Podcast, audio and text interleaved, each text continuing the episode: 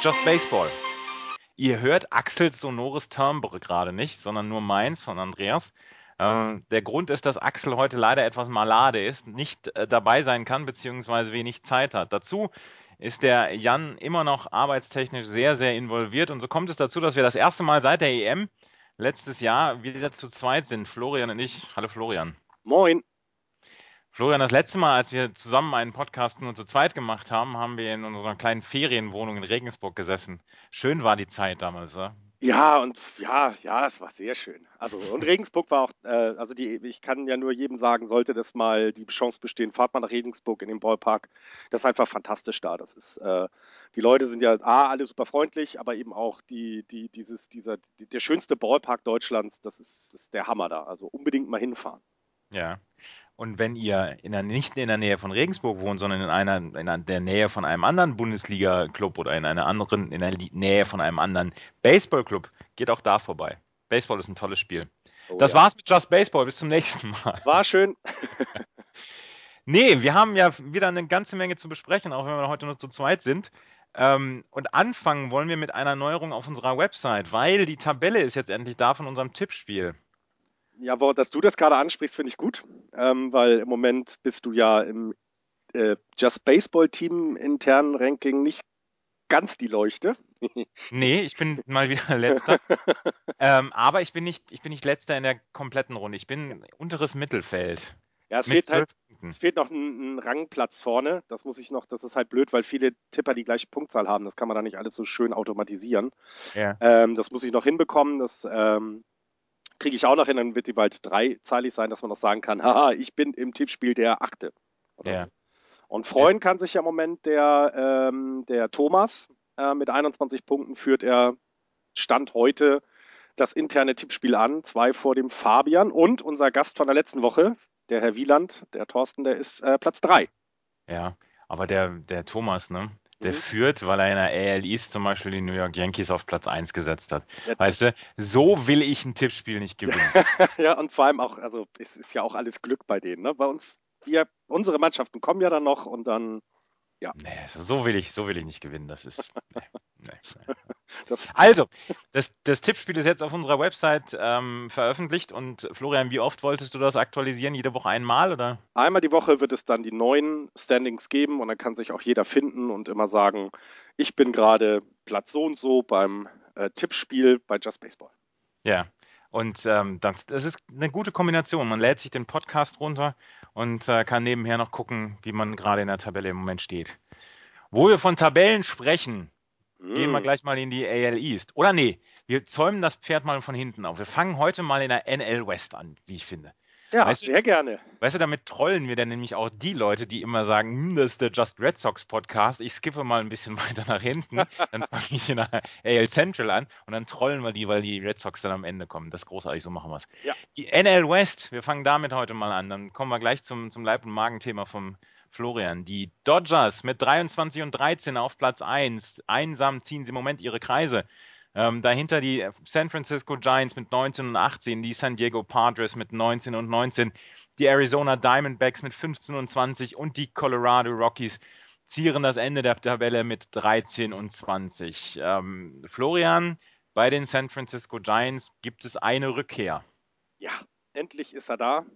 Hunter Pence spielt wieder und hat auch heute Nacht gleich drei Hits, glaube ich, waren es in seinem ersten Spiel gemacht. Also zwei von drei. Zwei, von, drei. zwei von drei, genau. Und mhm. das ist ziemlich großartig. Also er ist ein mediokrer äh, äh, Spieler. Also er ist jetzt hier nicht irgendwie ein, was weiß ich was, hier Big Puppy oder so, wo du sagst, hey, das ist der Superstar des Teams. Aber er ist ziemlich wichtig äh, für, dies, für das ganze, für, ja, für den Teamzusammenhalt. Also das ist schon jemand, ähm, der arbeitet halt Baseball auch und das zieht die anderen immer mit. Und es ist gut, dass er wieder da ist, obwohl es ja auch ohne ihn er, äh, erstaunlich gut gelaufen ist. Und ich habe jetzt schon gesehen in dem äh, Spiel, was heute Nacht war, war zum Beispiel Nori Aoki nicht in der Starting Lineup, der ja nur wirklich hervorragende Saison bisher spielt für die Giants. Äh, es macht richtig Spaß, dem zuzugucken. Ähm, das heißt aber eben auch, wir haben jetzt wieder mehr Möglichkeit zu variieren. Wir können äh, defensiv besser spielen, wir können offensiv äh, anders aufstellen. Das ist, ähm, das tut gut, ihn wieder dabei zu haben. Ja. Ähm, was, was ich lustig finde, ich habe eine Statistik gelesen, dass die ähm, San Francisco Giants le letzter in der MLB sind, äh, was das Thema ähm, Runners in Scoring Positions angeht. Sie haben in, im Laufe der Saison bislang 279 Leute auf Base gelassen. Jo, das die, einsam, die einsame Insel des Diamanten bei den San Francisco ja, Giants. Ja, das war aber letzte Saison auch schon so. Also Runners in Scoring Position war immer ein Riesenproblem. Zum Glück ist es aber so, dass es immer noch irgendwie hinhaut. Also, das sind jetzt 19 Siege. Also, hätte ich tatsächlich nach dem Start nicht erwartet, dass es. Also, wir sind auf dem zweiten Platz äh, hinter den ja, Dodgers, die die Division gewinnen werden. Das habe ich vor der Saison gesagt, da werde ich auch bei bleiben. Trotz aller Verletzungen kriegen die es hin. Ich meine, äh, das ist das beste Team in der West. Und San Diego kommt nicht mehr so richtig in Tritt. Die haben ja nun wirklich stark angefangen. Und so ein bisschen lassen sie nach. Und ja, das RISP, äh, ja, kennen wir. Wissen wir.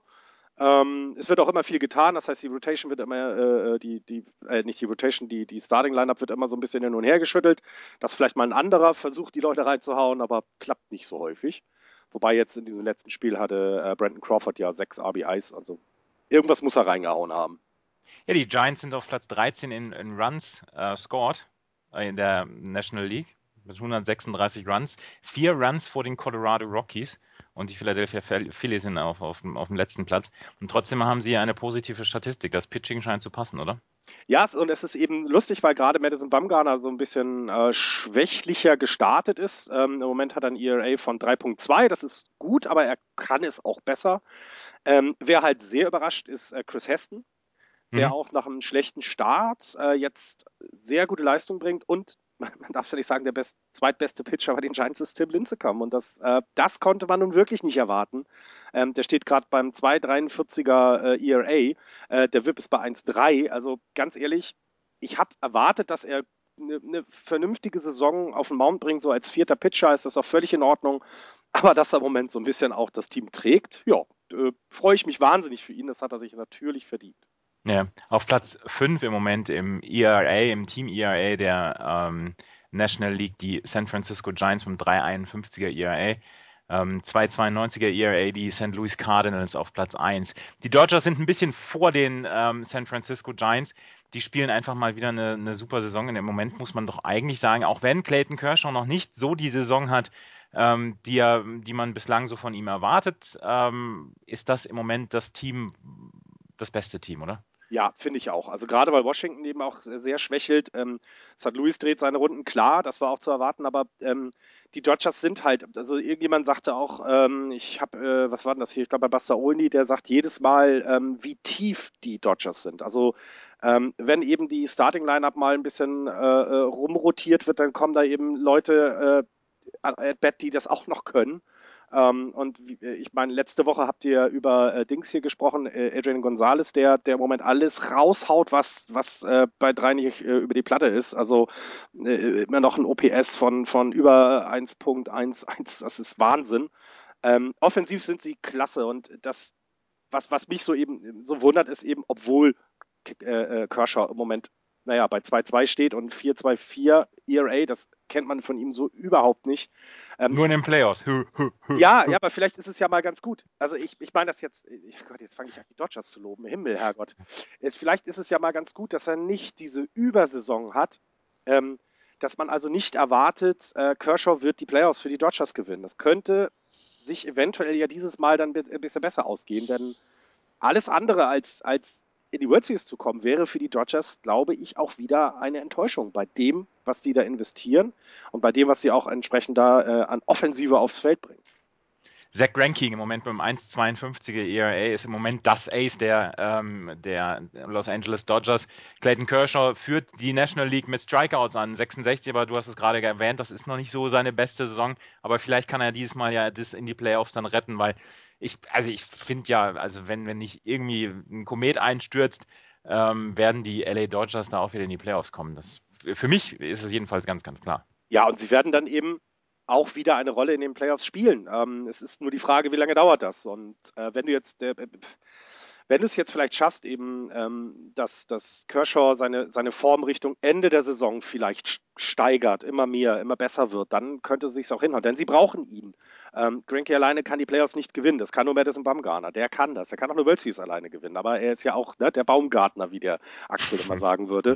ähm, deswegen ähm, muss, äh, muss da was kommen. Und ich bin sehr, sehr gespannt.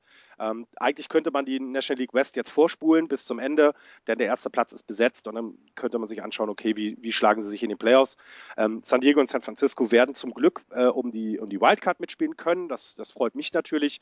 Ob es dann am Ende für die Giants reicht, hängt echt davon ab, äh, wie wenig verletzte man dann jetzt noch das Jahr über hat. Denn man sieht, die Mannschaft ist dieses Jahr auch wieder mittelmäßig, so wie es letztes Jahr auch war.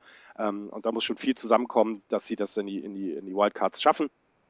Und ja, San Diego, ich, ich kann mir das im Moment noch nicht so erklären. Ne? Wir haben es ja in der Vorschau, haben wir sie ja nun wirklich als das Team, was sich am meisten verstärkt hat, was ja offensiv wie defensiv einiges auf, die, äh, äh, auf den Mount gebracht hat und auf, das, auf den Diamond. Aber so richtig klicken tut das jetzt gerade nicht. Finde ich sehr also, komisch. Also ich bin jetzt gespannt auf die, äh, die, die Padres in den nächsten Wochen. Ich meine, sie haben im Moment noch so ein paar Löcher in, im Line-Up dann auch und äh, das funktioniert an, an sich noch nicht so ganz zu 100 Prozent. Ich glaube, die Defense macht auch im Moment ein bisschen Sorgen, aber das beobachten wir mal die nächsten Wochen. Ein paar Nachrichten noch von Arizona. Arizona äh, Rookie Yasmani Thomas, den ich in der Preview so ein bisschen gegrillt habe, hat seinen ersten Home Run geschlagen, seinen ersten Major League Home Run gegen die Philadelphia Phillies. Und ähm, die Diamondbacks haben Addison Reed aus seiner Closer-Rolle befreit. Er hat, nachdem er zwei Saves innerhalb weniger Tage geblowt, zwei, zwei Saves geblowt. Mhm, cool. Ja. es gibt aber auch ein schlechtes, was willst du auf Deutsch sagen dazu? Ja, also nachdem er zwei Saves weg, zwei Saves, zwei Safe-Gelegenheiten weggeschmissen hat, ist doof, ne? Ja. Ähm, ist er jetzt erstmal aus dieser Closer-Rolle raus. Es könnte sein, dass Brad Siegler damit reinkommt, aber ähm, Coach äh, Chip Hale wollte sich da noch nicht äh, festlegen, wer da dann wirklich in Zukunft der Closer sein wird. Die Colorado Rockies was hast du mir mal gesagt mit, bei dem Stadion beziehungsweise in der Höhe, ähm, dass sie immer offensiv da alles Mögliche machen und kaputt machen? Das, das, wird, schon, das wird schon so in Ordnung sein, beziehungsweise das, das liegt an der, an der Luft. Rate mal, wo sie sind im Moment in der Offensive. Wahrscheinlich letzter. 27. Ja. Ja, es ja. klickt überhaupt nicht. Ne? Und jetzt kommen ja dann auch, also ich meine, die Geschichte der National League West fangen wir jetzt erst an, wenn wir schon so lange darüber reden. Ähm, die Trade-Gerüchte, die sich um äh, Tulowitzki äh, äh, drehen. Ne? Das ist ja. ja hochgradig interessant. Also ähm, verständlicherweise möchte er irgendwann mal in einem Team spielen, was, was gewinnt. Ähm, aber es gibt halt auch so viele Fragezeichen um diesen Spieler rum. Ähm, ich glaube, im Schnitt hat er in den letzten Jahren immer irgendwie 88 Spiele gemacht. Das heißt, ja, ja, er ist genau. sehr verletzungsanfällig. Ja. Er, er, ist defensiv wie offensiv. Also ich glaube, wir haben das letztes Jahr auch gesagt. Er ist einer der besten Shortstop in der gesamten MLB. Das muss man äh, neidvoll anerkennen. Aber man darf auch nicht vergessen, dass er eben in den letzten Jahren, wenn er gespielt hat, viele Spiele da in der, in der luftigen Höhe gespielt hat. Und ähm, man fragt sich bei ihm eben tatsächlich auch, liegt das vielleicht wirklich auch teilweise an der Höhe? Dass er so gut ist offensiv. Und ähm, er hat einen großen Vertrag. Ähm, er will unbedingt gewinnen. Stehen aber, es stehen aber auch nicht so viele Teams äh, äh, gerade zur Debatte, wo sie unbedingt einen Shotstop brauchen. Was, was, was brauchen denn die Red Sox, um mal endlich Red Sox-Content reinzubringen? ja, verhalten wir bitte fest, du hast den Red Sox-Content ja. hier mit reingebracht. Die äh, Red Sox brauchen auf jeden Fall keinen Shortstop. Da haben sie Xander Bogarts. Okay, also das heißt, also, ja, gut, die Dodgers kaufen alles, was nicht bei drei auf den Bäumen ist, aber die haben auch einen Shortstop. Also, ähm, Es gibt sicherlich ein paar Teams, die, die auch einen Shortstop gebrauchen könnten. Zum Beispiel San Diego, die ja ähm, durchaus noch äh, auch im Infield äh, so ein bisschen Probleme haben. Die New York Mets zum Beispiel, die Infield-Defense Probleme haben, vor allen Dingen, weil sie Verletzungsprobleme haben. Also es gibt ein paar Teams. Stell dir mal vor, der geht zu den Mets. Was meinst du, wie dann Für Noah Syndergaard und Jacob de Grom. Ja, genau. Dann geht in Köln, Ja, geht in die Köln eine. ähm, nee, aber äh, die Colorado Rockies, ähm, da, ja, also ein wirklich trostloses Team. Und ähm, Carlos Gonzalez, 194er Betting Average. Colorado an sich hat eine 310er On-Base Percentage, ähm, die 0,017 Prozent weniger ist als letztes Jahr noch. Also bei Colorado geht im Moment eigentlich alles schief, Ja, und was es schief ist, gehen kann. äh, es ist halt, ähm, ich meine, viele äh, in unserem Tippspiel auch, um nochmal darauf zurückzukommen, haben sie ja auch eben auf den, auf den hinteren Plätzen getippt. Liegt vielleicht auch daran, dass dieses Team immer sehr unattraktiv wirkt. Also bis auf Tulowitzki fallen mir auch keine Spieler ein, wo man sagt, ach, den gucke ich doch mal ganz gerne zu. Das ist schon, ähm, weiß ich, also ich, ich wüsste auch jetzt nicht, wenn sie ihren besten Spieler abgeben, was passiert denn mit der Franchise. Also das wird sehr, sehr interessant. Ja, ich habe sie auf Platz 4 gehabt. Nicht mal da habe ich einen Punkt geholt bislang. Das kommt, Ja. deine Zeit wird kommen, André. Ja, ganz bestimmt. Und damit gehen wir von der National League West in die National League Central. In der National League Central die St. Louis Cardinals 24 und 12. Die letzten zwei Spiele allerdings gegen Detroit in einer wahrscheinlich im Moment, im, im Moment besten Serie gegen Detroit Ja. äh, verloren. Die Chicago Cubs auf Platz 2, 21, 15. Die Cincinnati Reds 18 und 19 auf Platz 3. Die Pittsburgh Pirates mit 17 und 20 auf Platz 4 und die Milwaukee Brewers mit 13 und 24 auf Platz 5. Äh, hast du irgendwas zu den Brewers zu sagen oder? Ähm, ich war da. Ja, Ähm, ja. mm, mm. die haben die es geschafft jetzt in einem, äh, Matt Gaza hat es äh, letzte Nacht geschafft, 10 Runs in einem Inning aufzugeben. Ja. Gegen die Mets.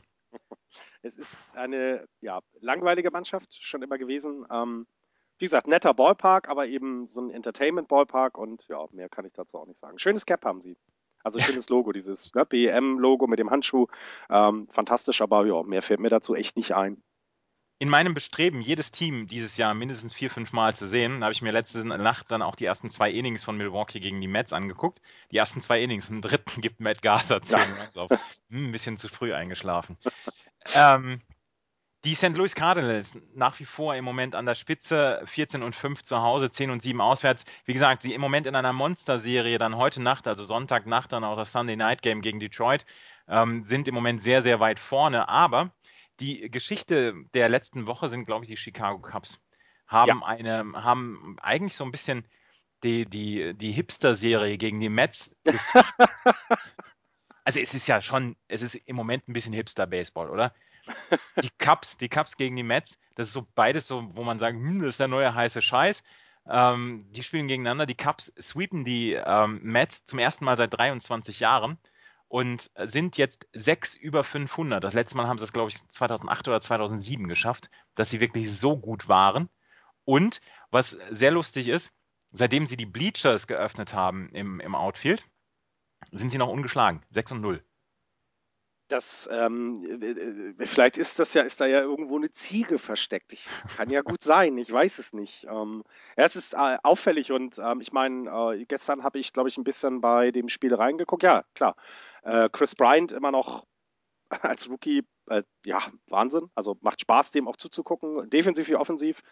Ähm, so ein bisschen bei den Cups muss man halt immer darauf achten, was im Bullpen dann passiert. Ne? Also die Starter sind jetzt, ja, okay, aber auch gerade Bullpen ist bei den, bei, den, bei den Cups noch so ein kleines Problem. Da bin ich gespannt, wie das über die Saison sich dann ausgeht. Ähm, Im Moment klar auf Playoff-Kurs, was mich tatsächlich auch freuen würde. Ähm, und ich hoffe, sie können das irgendwie halten. Also es wäre schon schön, die Cups mal wieder in den Playoffs zu haben.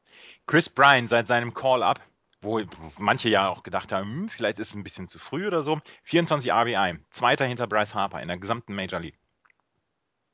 Der Junge macht echt Spaß. Ja, und dann auch an Anthony Rizzo, ne? Das ist äh, der 22 RBI. Also der ist so zwei dahinter. Also das äh, äh, Sterling Castro, wo sie mir bei dem äh, im Wrigley Field gesagt haben, naja, der müsste langsam mal anfangen, die Vorschusslorbeeren, die er bekommen hat, äh, auch mal zu erfüllen, hat jetzt 20 RBI. Also ähm, das sieht, sieht sehr, sehr gut aus. Äh, es ist, ist tatsächlich wirklich die Frage, ähm, wie, wie, wie lange hält das Bullpen? Was machen sie noch trade-technisch? Ähm, einen Shortstop brauchen sie zum Beispiel nicht. Das ist ja Stalin Castro. Äh, Tulowitzki nicht hin. Und äh, die, die, schönste, die schönste Statistik bei den Cups, finde ich, hat tatsächlich, dass Anthony Rizzo schon elf Hit-by-Pitches hat. Ich glaube, glaub, der, der geht immer abends nach Hause und sagt, die Frau, was hast du denn heute wieder gemacht? Ja, ja ich habe wieder ein Baseballspiel gehabt. Take one for the team. Ja, one wäre ja okay, aber es sind elf. take, take 11 for the team. Der, der Körper muss ja furchtbar aussehen, ne? Ich möchte mir das jetzt nicht Flicken. vorstellen. naja, auf jeden Fall, die, die, die Chicago Cubs sind im Moment so ein bisschen die, die Feel-Good-Story dieser Liga, finde ich. Ja, es ist, äh, äh, ja, ja, vor allem, weil man sie nicht also bis auf Axel jetzt, ne, mit dem Trainer und so, aber man, man muss sie ja irgendwie auch mögen. Außer man ist White Sox-Fan, dann mag man sie natürlich nicht, aber ich, äh, so viele White Sox-Fans kenne ich dann jetzt auch nicht. Der einzige äh, White Sox-Fan, nein, den zwei, zwei kenne ich. Einer von den beiden hat uns heute noch eine Nachricht hinterlassen, der Clemens. Ja. Ähm, die White Sox, da kommen wir nachher noch zu, aber vier Spiele in Folge gewonnen, das erste Mal seit 2010. ja, Mercy. Mercy. Kommen, wir, kommen wir nachher zu. Ähm, die Chicago Cubs 21 und 15, äh, großartig. Cincinnati dahinter mit 18 und 19. Da habe ich jetzt im, im Laufe der Woche habe ich, ähm, hab ich so ein bisschen gehört und gelesen, was macht man denn mit Johnny Cueto? Der ist nach dieser Saison mhm. Free Agent. Ähm, die Cincinnati Reds haben, haben ein paar wirklich zu erfüllende Stellen, wo, wo, sie, wo sie Bedarf haben.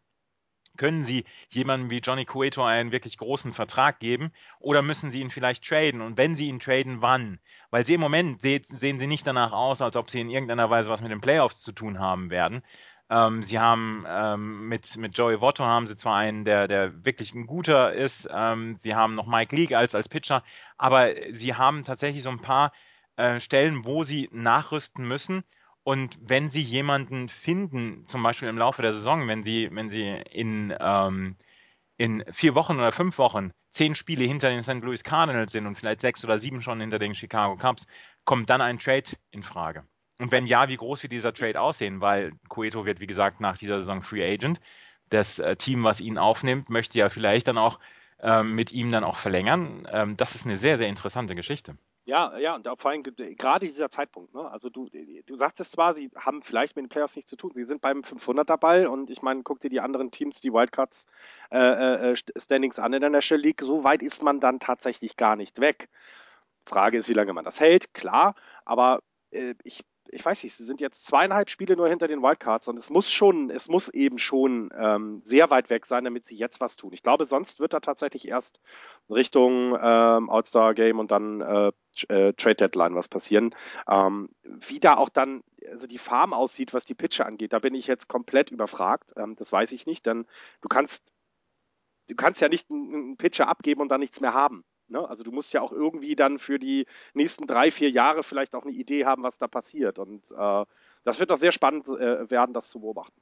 Ich glaube nicht, dass, dass die Cincinnati Reds jetzt irgendwie in den nächsten drei, vier Wochen was machen. Die werden dann eher zur Trade Deadline was machen, weil Johnny Cueto bis dahin ist er ja durchaus wertvoll für Cincinnati. Aber ich glaube schon, ich, ich, kann mir einfach nicht vorstellen, dass Johnny Cueto erstens in Cincinnati verlängert und Cincinnati zweitens ihm einen Vertrag geben kann, der seinen ähm, seinen Erwartungen entspricht, nach dem, was in den letzten Jahren so für Pitcher gezahlt worden ist. Ähm, letzten Endes geht es darum, muss Cincinnati Richtung Trade Deadline entscheiden, was machen wir jetzt. Und wenn sie ihn dann nur wirklich noch ähm, quasi zu Geld oder zu Spielern oder zu Prospects machen können, dann werden sie das tun, meiner Meinung nach.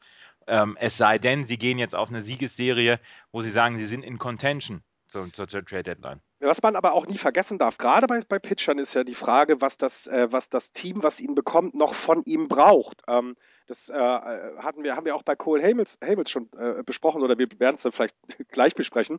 Die Frage ist ja auch, wie viele Spiele möchte ich von ihm noch haben? Und zur Trade Deadline sind es dann vielleicht noch, keine Ahnung, 16 Starts, die er ähm, äh, dann für das Team äh, auf den Mount bringen kann. Und jetzt wären es halt noch ein paar mehr. Auch das ist ja die Frage, wie schnell braucht ein aufnehmendes Team seine Hilfe in der Starting Lineup. Und dass er eine Hilfe ist, sieht man bei seinem 0, was ist das, 9er VIP, sieht man ja auch. Ähm, und man stellt sich eben ihn vor mit einer funktionierenden, guten Offensive, dann hat er ein ganz anderes, äh, äh, äh ganz anderen äh, Win-Loss-Rekord. Ne? ähm, und das ist halt auch immer interessant, bei, gerade bei Starting-Pitchern ist das sehr interessant, wie viele Spiele brauche ich denn noch von ihm. Ich kenne ein Team in der American League East, was einen guten Pitcher gebrauchen könnte. Ja, ähm, ich möchte jetzt auch endlich mal wieder Red Sox-Content einbringen. Die, auch da wieder die Frage, was ist Boston bereit für so einen Spieler, der nächstes Jahr Free Agent äh, wird, für Prospects abzugeben? Werden sie nicht machen. Eben. Nicht, nicht Eben. für Johnny Cueto. Ah, genau, aber genau in der Situation ist Cincinnati ja auch. Ja. Und ich meine, der Spieler selber, hey, der wird jetzt dann die Saison, wenn er, wenn gar nichts passiert, wird die Saison bei Cincinnati zu Ende spielen und kann sich dann tatsächlich nächstes Jahr das Team ja aussuchen. Und ähm, ich glaube, ich glaube, Cincinnati kann auch nicht mal ein Qualifying offer, ne? Der ist wirklich unrestricted, ne? Hm, Ich meine, ja. Aber ich sehe das, ich sehe das Team, was ihn aufnehmen könnte, in der gesamten gleichen Division, St. Louis, nachdem sie Wainwright verloren Mhm. haben. Es läuft trotzdem, aber äh, wenn sie dann noch einen Ace dazu bekommen können, und ich meine, St. Louis macht nun wirklich vieles richtig, ähm, könnte das zum Beispiel einer, ein Team sein, was, was ähm, Cueto dann im Laufe der Saison dann vielleicht aufnehmen wird. Oder am Ende sind es wieder die Detroit Tigers, weil sie irgendeinen irgendein, irgendein Selbstmord-Move machen. Über Pittsburgh habe ich jetzt gar nicht so viel, außer dass sie wohl äh, den äh, lustigsten Walk-of-Loss in der letzten Woche hatten, beziehungsweise in den letzten Wochen. Äh, Gregory, Gregory Polanco ist äh, vor Müdigkeit umgekippt im zwölften Inning. Er hat irgend so einen, so äh, Blooper, den er eigentlich hätte nur fangen müssen, ist gestolpert über seine eigenen Füße und der fällt dann ins Outfield und damit haben die Pittsburgh Pirates gegen die Chicago Cubs verloren. Ähm, man kann es nicht so richtig gut beschreiben, man muss es sich angucken. Das ist sehr, sehr lustig. Ähm, ich glaube auch inzwischen kann Gregory Polanco darüber lachen, aber also das war im zwölften Inning. Bis dahin wirklich ein gutes oder zehntes Inning. Es war auf jeden Fall ein gut geführtes Spiel von beiden Mannschaften und dann mit so einer, mit so einem Käse Hm, Ja, dann beendet. ähm, hatte ich nicht gerade irgendwo gehört. Es gab auch schon wieder einen Walk-Off, weil der Pitcher vier Balls ge geworfen hat bei Bases Loaded. Also sowas passiert gerne. Ja, ja, ja. Es Walk of, äh, Walk of Walk. Ich glaube, das waren auch die Chicago Cubs. Hm, Die, die, die gewinnen im Moment ihre Spiele auf, auf sehr lustige Art und Weise. Ja, und das, äh, ja, sowas musst du, ja, sowas musst du konservieren jetzt, ne? Also das, äh, ich bin sehr, sehr gespannt, ähm, wie sich das da entwickelt. St. Louis scheint ja keine Schwäche zu zeigen, trotzdem Ausfall und ähm, haben wir immer gesagt, äh, wir wiederholen es gerne wieder, bestgeführte Franchise in, in, in den Majors, ähm, die kriegen es immer irgendwie hin und keiner weiß wieso. Sunday Night Baseball, äh, St. Louis gegen Detroit, das ist etwas, wenn man nachts nicht schlafen kann, kann man sich das auf jeden Fall angucken. Es im Moment ähm, sind zwei der, der, der besten Teams der Liga. Mhm. Das war die National League Central. Pittsburgh, ein, ein Wort noch, Pittsburgh, dreieinhalb Spiele weg von den äh, Wildcard-Game-Plätzen. Also auch da ist ja noch alles in Reichweite. Die National League East wird angeführt nach wie vor von den New York Mets 21 und 16. Auch wenn sie in den letzten zehn Spielen nur ein 4 und 6er, ähm, 4 und 6 hatten. Die, auf Platz 2 die Washington Nationals, auf Platz 3 die Atlanta Braves mit 17 und 19, die Miami Marlins mit 16 und 21 und die Philadelphia Phillies mit 15 und 23. Philadelphia das schlechteste Team der Liga. Was machen sie? Four-Game-Win-Streak. Kann man mal machen. Irgendwann gewinnst du auch mal Spiele und man darf jetzt auch nicht vergessen, war das nicht gegen Arizona? Ja. Zwei Spiele, also da kämpfen jetzt nicht gerade die Perlen der National League gegeneinander, äh, um es mal freundlich auszudrücken. Und ja, Wie, was ich eben schon gesagt habe, in meinem Bestreben, alle Teams äh, mehrere Male anzugucken, ähm, ich, ich kann es nur noch mal wiederholen. Die Phillies sind nicht anzugucken. Die Ja. kannst du dir nicht angucken. Du kannst es wegen ein, zwei Spielern machen, wegen Cole Hamels, wegen Aaron Herring. Aber ansonsten ist diese Mannschaft wirklich unguckbar. Philly Fanatic noch. Ja klar, Philly Fanatic ist immer so lustig anzuschauen und ähm, bei, den, bei den Phillies ist es ja auch tatsächlich so, dass dieser, dieser, naja, Glanz in Anführungsstrichen, den sie mal hatten, ja jetzt auch komplett weg ist. Ich meine, Komplett. Früher hast du sie dir angeguckt. Ich mochte die Philadelphia Phillies noch nie. Keine Ahnung warum. Kann ich dir gar nicht erklären. Ich gucke ja schon seit den frühen 90ern Baseball und irgendwie, die haben mir nie gefallen. Aber äh, gerade in der, ähm, in der Saison, wo sie dann diese wahnsinnige offensive Power auch hatten, konnte man sich ja angucken, weil viele Home Runs, äh, tolle, tolle Hits und so weiter. Aber jetzt ist das einfach sehr, sehr langweilig. Und vielleicht haben wir Hörer da draußen, die uns sagen können, die vielleicht sogar Phillies-Fans sind, äh, wo da die Hoffnung für die nächsten Jahre besteht, denn ich sehe da ernsthaft gar nichts. Ich habe mir die Phillies immer gerne angeguckt wegen Doktober. Roy Halladay. ja, ja, klar. Roy, Wegen ja. dem habe ich mir die, die Phillies gerne angeguckt. Ja, jetzt guckt man ihn an und hat irgendwie den teuersten Closer im Baseball, kann man sich angucken. Ne? Also, Der, ist, der ist ja einen Sack packt, wenn er, wenn er mit den Zuschauern nicht einverstanden ist. Ja, aber ja, es ist äh, die einzig, einzig bestehende Frage bei den Phillies ist, wann ist Cole Hamels weg und zu welchem Team ist er weg? Das, äh, das ist lustig. Ähm, die haben ein Team OPS von 622. Der ist ein bisschen, der ist ein bisschen höher als der von Stephen Drew bei den New York Yankees. Mhm. Und äh, Stephen Drew ist bei den Yankees ein Grund zur Sorge, weil er so einen niedrigen OPS hat. Ja, es ist also. Der, der hat einen 614er OPS. Die ganze Mannschaft der Phillies hat einen 622er OPS. Ja, das Ganze, Ja. das absolute Gegenteil von, von dem, was man im Moment unter Baseball versteht, tatsächlich. Also, und ähm, ähm, da ist auch wieder die Frage, ne, um auch wieder mal darauf zurückzukommen, Trade-Gerüchte und so weiter, ne, wie viel ist eine Mannschaft bereit für Cole Hamels abzugeben? Ich weiß gar nicht, wie lange der noch sein, wie lange dann sein Vertrag noch laufen würde. Der Ähm, vier Jahre noch. Also der ist tatsächlich noch sehr, sehr lange unter Vertrag. Das Problem war ja immer, dass der General Manager absurde, äh, absurden Gegenwert dafür haben wollte. Naja, das aber ja auch nur, also eigentlich war das keine absurden Forderungen, sondern es, die, die anderen Teams in der MLB waren einfach nicht mutig genug, hat er doch letztes Jahr gesagt. Die waren einfach nicht mutig genug, mal ein Risiko einzugehen, einen äh, teuren Spieler zu nehmen. Verstehe ich auch nicht, dass sie das nicht machen. Ich meine, er pitcht ja gut nach wie vor. Ja, ja, klar. Ach, vier Jahre kriegst du von ihm wahrscheinlich auch noch, keine Ahnung, mindestens zehn Siege oder sowas oder zwölf pro Saison. Also definitiv. Ähm, Frage ist halt nur, was bist du bereit dafür aufzugeben? Und ich habe so das Gefühl, ähm, so wenn ich auch so die letzten Trades und die letzten Sachen äh, mir so angeguckt habe, so dieses, ich werfe alle meine Prospects raus, das wird immer weniger, Mhm. ähm, weil der kurzzeitige Impact gar nicht so da ist. Ich meine, man hat es jetzt bei den Ace letztes Jahr gesehen. Die rüsten da wie blöd auf, die Tigers rüsten wie blöd drauf, aber es hat ja nicht geholfen. Und vielleicht ist das eine Warnung an viele Manager in, den, in, der, in der Major League gewesen. Der kurzzeitige Erfolg, den, den kriegst du nicht durch irgendwie zwei Trades mitten in der Saison, sondern das ist ein kontinuierlicher Aufbau notwendig. Und die Cubs, was haben wir letztes Jahr gesagt? Nächstes Jahr könnte die Saison von den Cubs werden. Was haben wir für die Mets, über die Mets gesagt? Jetzt guckst dir an. Also das, das, ich, ach, dieses, äh, ich schmeiß mit Geld rum, hast halt nur von den Teams aus LA, weil die es auch einfach haben. Aber so kurzfristig ist das super schwierig und wahrscheinlich wird er am Ende wirklich bei LA landen und dann, äh, ja, werden Ja. die trotzdem nicht äh, World Series gewinnen. Aber okay. Das sagst du auch nur in deiner, in deiner verbohrten Sturheit. Nein, weil ich die Cardinals als World Series Gewinner getippt, äh, World Series Teilnehmer getippt habe, äh, muss ich das ja sagen. Ja, ja. Bei den Miami Marlins läuft noch nicht so alles richtig. Henderson Alvarez wird jetzt äh, wieder, wieder kommen. Aber sie sorgen dafür mit Einzelleistungen für, für offene Münder. Ähm, was Giancarlo Stanton in der letzten Woche so aus dem Stadion geprügelt hat, das war nicht mehr feierlich. Gegen die Dodgers hat er eins aus dem Stadion, einen Ball wirklich aus dem Stadion gehauen, hinten übers Outfield, übers, über die Bleachers. Ja. Er war der fünfte Spieler, dem das gelungen ist. Und der Ballpark, den gibt's schon seit den 50ern oder so, als sie Ja. umgezogen sind. Also das ist nicht. Und die Dodgers haben immer selber auch gute Spieler gehabt früher. Also das ist schon Wahnsinn. Ja, und das ähm, ist ein Phänomen. Also Wahnsinn. Ähm, das, also, und Vin Scully hat sie alle gesehen. Ja, ja, ja. Ja. Der, der, der, wahrscheinlich hat er sich auch alle gezeugt oder so. Ich habe keine Ahnung, aber der ist ja schon. Da halte ich mich jetzt raus aus dieser Diskussion. Naja, der ist so alt, der, weißt du, der könnte schon Ja. 40 Kinder haben. Also, Ach, ja. Ja, aber aber nee, ansonsten, ansonsten 16 und 21, da läuft noch nicht so richtig viel gut. Ähm, wo wir eigentlich gesagt haben, sie seien stärker, aber es, ist, es funktioniert noch nicht so richtig. Was ich gelesen habe über die Miami Marlins, die Gordon, der letztes Jahr bei den Los Angeles Dodgers die meisten Stolen Bases hatte, ähm, ist im Moment auf einem Betting Average von 4,26. Völlig absurd. Völlig absurd. Das ist so ein bisschen einer wie Ichiro, der halt Singles trifft und damit halt wirklich konstant auf Base ist, aber nicht so richtig diese Power hat. Ähm, er hat 19 Mal versucht, Bases zu stehlen, aber nur 12 Mal hat, er, hat das geklappt. Bei den Dodgers hat es fast immer geklappt.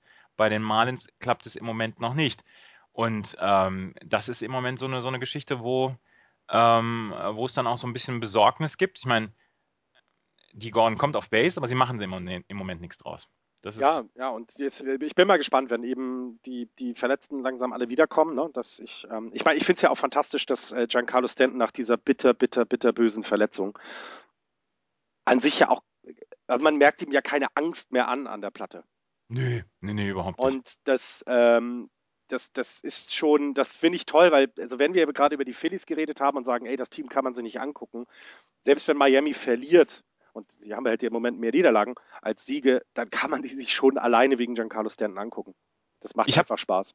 Ich, lustig, ich habe den, den Podcast von Buster Olney diese Woche gehört und dann hat er mal wieder über, über Giancarlo Stanton, ähm, hat er sich mal wieder ausgelassen natürlich in, in euphorischster Art und Weise und er sagte irgendwie, das ist das, das das äh, kompletteste Genpaket oder genetische Paket, was ich in, in meiner gesamten Zeit, seitdem ich Baseball covere, gesehen habe. Nur um fünf Minuten später darüber zu berichten, dass, das, ähm, dass es Reports gibt, dass der Gebrauch von PEDs ähm, um 10 oder 15 Prozent zugenommen haben soll, laut unbekannter Reports. Man, man packt die Spieler nicht, aber ähm, es sei wohl so, dass, es, dass wohl der PED-Gebrauch ähm, stark angestiegen sei.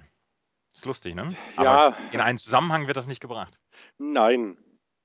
Nein, wobei ja, äh, wenn wir nachher eine American League, dann können wir auch noch ein paar Aussagen von Jorge Posada ja nochmal zitieren, aber okay. Ja, also ist es, ich, ähm, ich hoffe einfach, dass dem nicht so ist. Es wäre einfach, echt, also da, dann müsste die MLB tatsächlich mal reagieren, wenn jetzt tatsächlich Giancarlo Stanton, das, wenn das alles nicht so koscher ist, und das kommt raus, ich glaube, dann, dann kollabiert er doch einiges, weil er ja auch ein Gesicht ist, das immer bei den MLB-Spots äh, gezeigt wird, ne? weil er eben ein Phänomen ist, was man sich sehr gut anschauen kann. Ähm, nee, das wäre das wär schon ein Hammer, ja. Das darf tatsächlich nicht passieren. Stanton, Trout, Bryce Harper, das sind Ja. so diese Gesichter der, der MLB in den nächsten 10, 12 Jahren. Und da darf nichts passieren. Vielleicht kommt Chris Bryant dann noch mit dazu, ähm, aber da darf, da darf nichts passieren. Ja. Da, da, da darf nichts rauskommen. Ansonsten sind wir wieder äh, beim Stand von Mitte der 90er, als die, als hier Mark McGuire und so Barry Bonds äh, alle aufgeflogen sind. Ja, ja, genau. Wo dann auch, ja, genau. Also gut, es ist ja dann immer die Außenwahrnehmung ist ja eine andere als eine Innenwahrnehmung. Die Fans, ich, wie gesagt, ne, also äh, äh, äh, hier in, in, in äh, Ryan Braun in, in Milwaukee kriegt immer noch den größten Applaus und äh, Alex Rodriguez in New York. Ne? Also die, den Fans ist es anscheinend scheißegal. Äh, Hauptsache sie dopen für das eigene Team, würde ich das mal so sagen.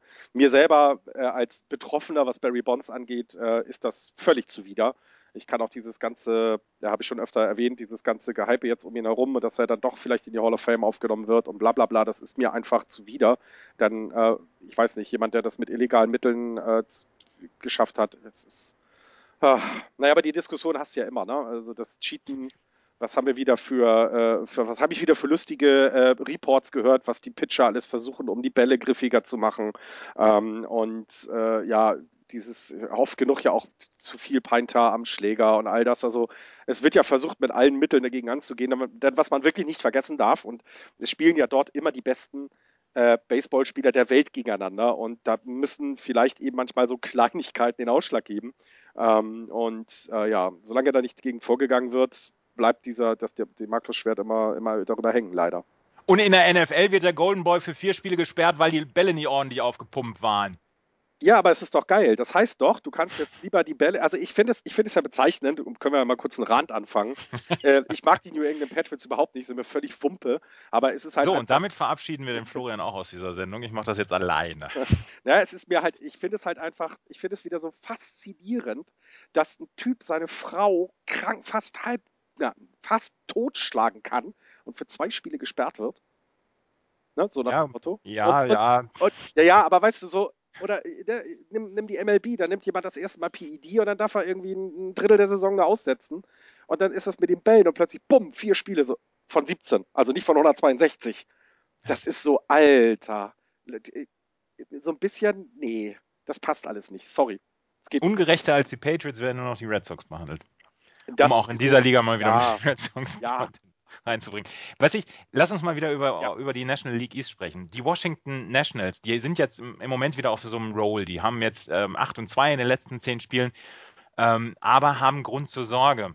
Und äh, worüber auch in der letzten Woche tatsächlich sehr viel berichtet worden ist, sind die unglaublichen, ist die unglaubliche Krise des Steven Strasburg. Ich meine, Ja. was, mit was für einem Hype ist der damals in die Liga gekommen? Hat, glaube ich, in seinem ersten Spiel, was er gemacht hat, damals, seinem ersten Start 14 Strikeouts oder was gehabt, drei Hits.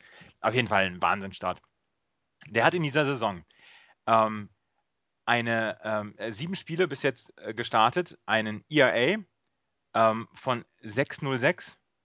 Er hat in 35 zwei Drittel Innings hat er 50 Hits zugelassen, 28 Earned Runs, Das ist nee, 50, nein, Entschuldigung, 50, äh, doch, 50 äh, Hits. 50 ja, ja. Hits, 28 Runs, 24 Earned Runs. Ähm, gibt aber auch eine, nur elf Walks ab. Also weißt du, das, ist, das geht ja hat sogar einen, noch. Hat einen Whip von 1,71. Whip, erinnern wir uns nochmal, Walks and Hits per Inning pitched. Also das heißt, der hat pro Inning einen Hit und mehr. Ja, 12,6 Hits auf neun Inning hochgerechnet. Ein 12. 3,27er Average gegen sich. Das ist, das, ich, was mit dem los ist, keine Ahnung. Wurde, wurde, wurde ja auch, wird ja auch groß diskutiert. Ne? Ich, die Vorschusslorbeeren, die er bekommen hatte, und er hatte eine tolle Saison. Man kann jetzt, er ist ja jetzt auch schon wie viele Jahre dabei, ist sein drittes, glaube ich, ne? Er hatte ja zwischendurch auch Tommy John. Ist er ein Jahr ausgefallen? Ich Ja. glaube, es war Ach ja, sein, oh sein Gott, ja, wir sind viertes schon, oder fünftes. Ja, fünftes sogar schon. Oh Gott, Ja. wie lange, oh Gott, wie bin ich alt. Ähm, ja, und äh, ach, ich, äh, ich, ich, es, es, es ist wirklich, wirklich, wirklich spannend zu sehen. Denn was haben sie, ich, bei wem war das noch? Ich glaube auch Bastaoni, der dann gesagt hat, äh, da wird ein 18, 19, 20-Jähriger, hat Probleme mit dem Ellbogen, dann sagen sie, komm hier, Tommy John, alles wird gut. Ja. Ne? Alles wird gut. Und jetzt sieht man bei ihm, vielleicht hat das eben doch nicht so, ja, vielleicht, ähm, wie sagte mal so schön jemand, als ich in New York in einer Bar saß, sagte jemand, guck dir die Pitching Motion an. Das ist die unnatürlichste Körperbewegung, die ein Mensch im Sport machen kann. Ne? Also das, das, das ist so, äh, du, du, ich meine, wenn du mal, also du kennst das ja, wenn du auf etwas wirfst mit einem Baseball und du hast das ja auch sehr gut gemacht damals. ja. Aber Ja. wenn ich habe es mal probiert, wirklich so zu werfen, wie ein Pitcher wirft, dir tut alles weh danach, weil du deinen Ja. ganzen Körper komplett überlastest an Stellen, wo du niemals so belastet werden darf. Ähm, und es ist, ähm, es ist halt spannend jetzt zu sehen, was mit dem, was mit dem armen Jungen passiert. Also der wird ja komplett zerschrotet im Moment und ähm, ja, die, aber die, Was die Washington Nationals interessiert es nicht, ne? Die sind jetzt, äh, haben jetzt den Lauf, den sie brauchten, um wieder ranzukommen und äh, wir gehen mal davon aus, dass, also ich gehe davon aus, dass sie dann auch irgendwann wieder auf Platz 1 stehen werden. Aber Doug Pfister haben sie jetzt auf die 15 ADL auch noch gesetzt. Ähm, der hat Strained Flexor Muscle in his right forearm. Also im rechten Arm, in seinem Wurfarm, hat er einen etwas gezerrten Muskel. Ähm, wurde ihm Ruhe verordnet, also jetzt nichts, was man irgendwie operativ machen müsste oder so. 15 ADL. Auch aber 2 und 2 mit einem 4,31er ERA. Auch noch nicht so richtig Ja. prickelnd. Aber sie haben natürlich, sie haben natürlich eine, eine Pitching äh, Squad, also sie haben, sie haben Leute, die dann natürlich damit reinkommen können. Aber dieses, diese Geschichte Steven Strasberg, die finde ich hochinteressant. Es tut mir total leid für den Jungen. Der ist heute Abend, also am Sonntagabend, ist er gegen San Diego, ist sein nächster Start. Ähm, ich werde es mir angucken, parallel zu den Red Sox. Ähm, das ist sehr interessant, das anzugucken. Ähm, Keith Law, der, der Chef-Scout quasi von ESPN, hat gesagt, ähm, er glaubt, dass, dass in dieser Pitching-Motion irgendwas falsch ist und dass da eventuell, die Amerikaner sprechen immer von den Mechanics, ähm, dass da irgendwas nicht stimmt, weil ähm, die Geschwindigkeit, die ist nach wie vor da bei Steven Strasberg und ist wirklich eine sehr, sehr interessante Geschichte. Die Washington Nationals kann man sich ja eh gut angucken, weil sie auch zum Oh Beispiel ja. Bryce Harper in der Offensive haben und so weiter. Oh ja. Ähm, aber diesen Start gegen San Diego, den werde ich mir angucken. Ja, auf jeden Fall. Also das mit den Mechanics kenne ich selber von den Giants auch. Ich weiß jetzt gar nicht mehr, welcher Pitcher das war. Ich glaube, Matt Kane oder nee, oder was Timmy. Irgendwann hatte er in der Saison mal Probleme und hat sich dann ähm, auch eine Pause gegönnt. Ich glaube, es war dann auch All-Star-Break oder sowas und hat dann auch offensiv äh, kundgetan, dass er an seinen Mechanics gearbeitet hat und kam dann raus aus der aus dieser Pause, aus dem Überarbeiten ähm, und hat plötzlich wieder Strikes geworfen oder eben die, also ausgeworfen, die, die, die Spieler ausgemacht, ähm, was er vorher nicht hinbekommen hat. Das, das sind manchmal wirklich nur Kleinigkeiten und es ist halt spannend, weil du ja auch als, ich, gerade als Pitcher lernst du ja sehr früh, welche Motion muss ich machen, damit ich meinen Wurf hinbekomme. Und wenn dann, wenn dann das plötzlich nicht mehr hinhaut, dann fehlt dir ja dein komplettes Vertrauen in deine Waffen, in dein Arsenal, in deine, in deine Pitches. Und ähm, wenn dann von außen jemand kommt und sagt, naja, äh, dreh doch das Handgelenk hier einfach mal oder äh, äh, streck den Ellbogen dann doch mal so und dann musst du plötzlich anfangen, neu zu lernen. Ähm, das kann dann dauern, aber Strasbourg ist auch erst 26, also der hat noch gute, was weiß ich, zehn Jahre vor sich. Und äh, hoffen wir mal, dass er wieder, dass er, dass er wieder zu dem wird, was er mal war. Denn äh, das ist ein guter Pitcher und, und die Dashits werden ihn noch brauchen. Also Man, man könnte jetzt allerdings auch argumentieren, dass Tim Lincecum eine komplette verkorkste Mechanik ist. Ja, aber es, das, ja, das, absolut. Ich meine, du hast, ne, äh, äh hier, Vendit hast du mir den Artikel geschickt, wie der wirft. Ja. Das ist ja auch nicht normal, ne? Also, das ist, jeder muss seinen Weg finden, den Ball mit der entsprechenden Geschwindigkeit und mit der, mit dem, mit der Zielgenauigkeit zu schmeißen. Und wenn es halt eine komplett kranke Motion ist, dann können sich alle darüber amüsieren, aber wenn es hilft. Wo gab es den Artikel mit über Pat Vendit? ISBN hattest du den geschickt. ISBN.com gibt es einen Artikel über Pat, Pat Van Ditt, der mit beiden Armen quasi eine gleiche Wurfbewegung hat und das der einzige Pitcher ist, der ähm, mit beiden äh, Händen wirft und einen Handschuh hat, der sechs Fingeröffnungen hat, weil er für beide Daumen jeweils einen braucht. Das ist eine interessante Geschichte. Ähm, den haben wir ja letztes Jahr bei, bei der EM gesehen. Das, ähm, genau, genau. Ja. Und da ist es uns ja gar nicht aufgefallen, dass er zweithändig wirft. Ne? Das haben wir auch irgendwie, nee. irgendwie hinterher erfahren. Ne? Weil er beide, so? mit beiden Händen, ja, weil man mit beiden Händen mit, mit der gleichen Geschwindigkeit werfen kann. Ja, ja, also sehr interessante Geschichte. Ich guck mal, ich finde den Link bestimmt nochmal raus. Ich verlinke das mal unter den äh, heutigen Eintrag, dann kann man das nochmal lesen. Es ist halt ein sehr langer Artikel von ESPN, ist aber sehr gut zu lesen, weil auch so ein bisschen die Entstehungsgeschichte und ähm, gerade, gerade, ich fasse mal ganz kurz zusammen, gerade in der Major League, wo du eben als Pitcher dich auf bestimmte Dinge ja konzentrieren musst. Na, ist, also du, du kriegst ja Leute hier, wie, wie hieß noch euer, euer Closer, wie heißt er noch? Name vergessen? Koji. Koji, Entschuldigung. Ähm, ja, die Red Sox, weißt du, interessieren mich nicht so. Ähm, ähm, die, der halt irgendwie zwei Würfe kann, aber eben die so perfekt, dass man einfach nicht gegen ihn schlagen kann. Oder hier den, den Slider von Sergio Romo, den, den, den niemand trifft. Oder solche Dinge. Und da kommt dann einer, der mit beiden Händen die gleichen Würfe macht. Und äh, es gab die ja gleiche diese, Wurfbewegung auch. Ja, und die gleiche Wurfbewegung. Es gab ja diese lustige Situation, dass er wohl im College war das oder in, der Mate, in den Miners, dass er gegen einen Switch, äh, Switch äh, Hitter äh, auf dem Mount stand und ständig auf äh, ständig quasi den Handschuh gewechselt hat vor dem At-Bat. Mhm. Und das haben die irgendwie keine Ahnung, wie viel eine halbe Minute hat dann halt, wenn er den Handschuh auf die rechte Hand genommen hat, ist der Better halt auf die andere Seite der Platte. Und dann hat er wieder zurückgenommen und der Better wieder zurück. Und ähm, da gibt es ja jetzt auch diese Regel, dass der, äh, also hat ja dann die Major League da eingegriffen und hat gesagt, okay, der Pitcher muss sagen, womit er wirft und danach darf sich der Better entscheiden und das ist dann die Entscheidung, die steht. Mhm. Weil er muss ja halt auch immer deutlich zeigen, mit welcher Hand er werfen wird. Ähm, und ja, irre Geschichte, ganz toll. Ja, ja. Die Mets haben ein bisschen Probleme mit ihrer Infield-Defense. Ich meine, sie haben viele Verletzte, aber Dilson Herrera sollte jetzt eigentlich ähm, so ein Teil der Lösung des Problems sein hat einen gebrochenen Finger. Wilmer Flores äh, hat, glaube ich, schon neun Errors diese Saison, hat aber letzte Nacht gegen, ähm, gegen Milwaukee hat einen Grand Slam geschlagen. Das sollte seiner, seinem Selbstbewusstsein wieder ein bisschen, bisschen besser tun. Ähm, Daniel Murphy ähm, fühlt sich auf seiner Position nicht so richtig wohl. Und ähm, eventuell, und das ist, das ist so ein bisschen ähm, gemutmaßt worden, vielleicht könnten sich die Mets dann mal im Laufe der Saison um Ben Sobrist kümmern, der bei Oakland noch auf der DL steht, jetzt aber zurückkommt und der halt in der Infield, im Infield ähm, eine, eine offensive wie auch defensive Flexibilität bringen kann und ähm, dann vielleicht so ein bisschen Teil der Lösung dieser Probleme sein kann. Die Mets führen im Moment noch, aber sie sind so ein bisschen wieder auf den Boden der Tatsachen zurückgekommen. Noah Syndergaards erster Start war super. Ähm, für seine Verhältnisse hat zwar das Spiel verloren, aber für einen, für einen Rookie-Start völlig in Ordnung. Und ähm, die Mets gucken halt noch, wo sie dann die Hilfe bekommen, herbekommen. Mehr das nächste Mal, wenn, wenn Jan mal wieder dabei ist, dann ähm, reden wir mal wieder mit, mit Fachleuten über die Mets. Ja, bei den Mets muss man dann ja auch sagen, äh, Geld rauswerfen wollen sie ja nicht. Das heißt, wenn irgendwie was getradet oder ja, wenn was passieren muss, dann wird es ja Trade sein und Prospects haben sie noch. Ähm, das wird sehr, sehr spannend, denn wenn du erstmal da oben bist und siehst, oh, guck mal, das klickt alles schon ganz gut. Es fehlt halt, ne? Ein, zwei Löcher haben wir noch im Team, die müssen wir jetzt stopfen.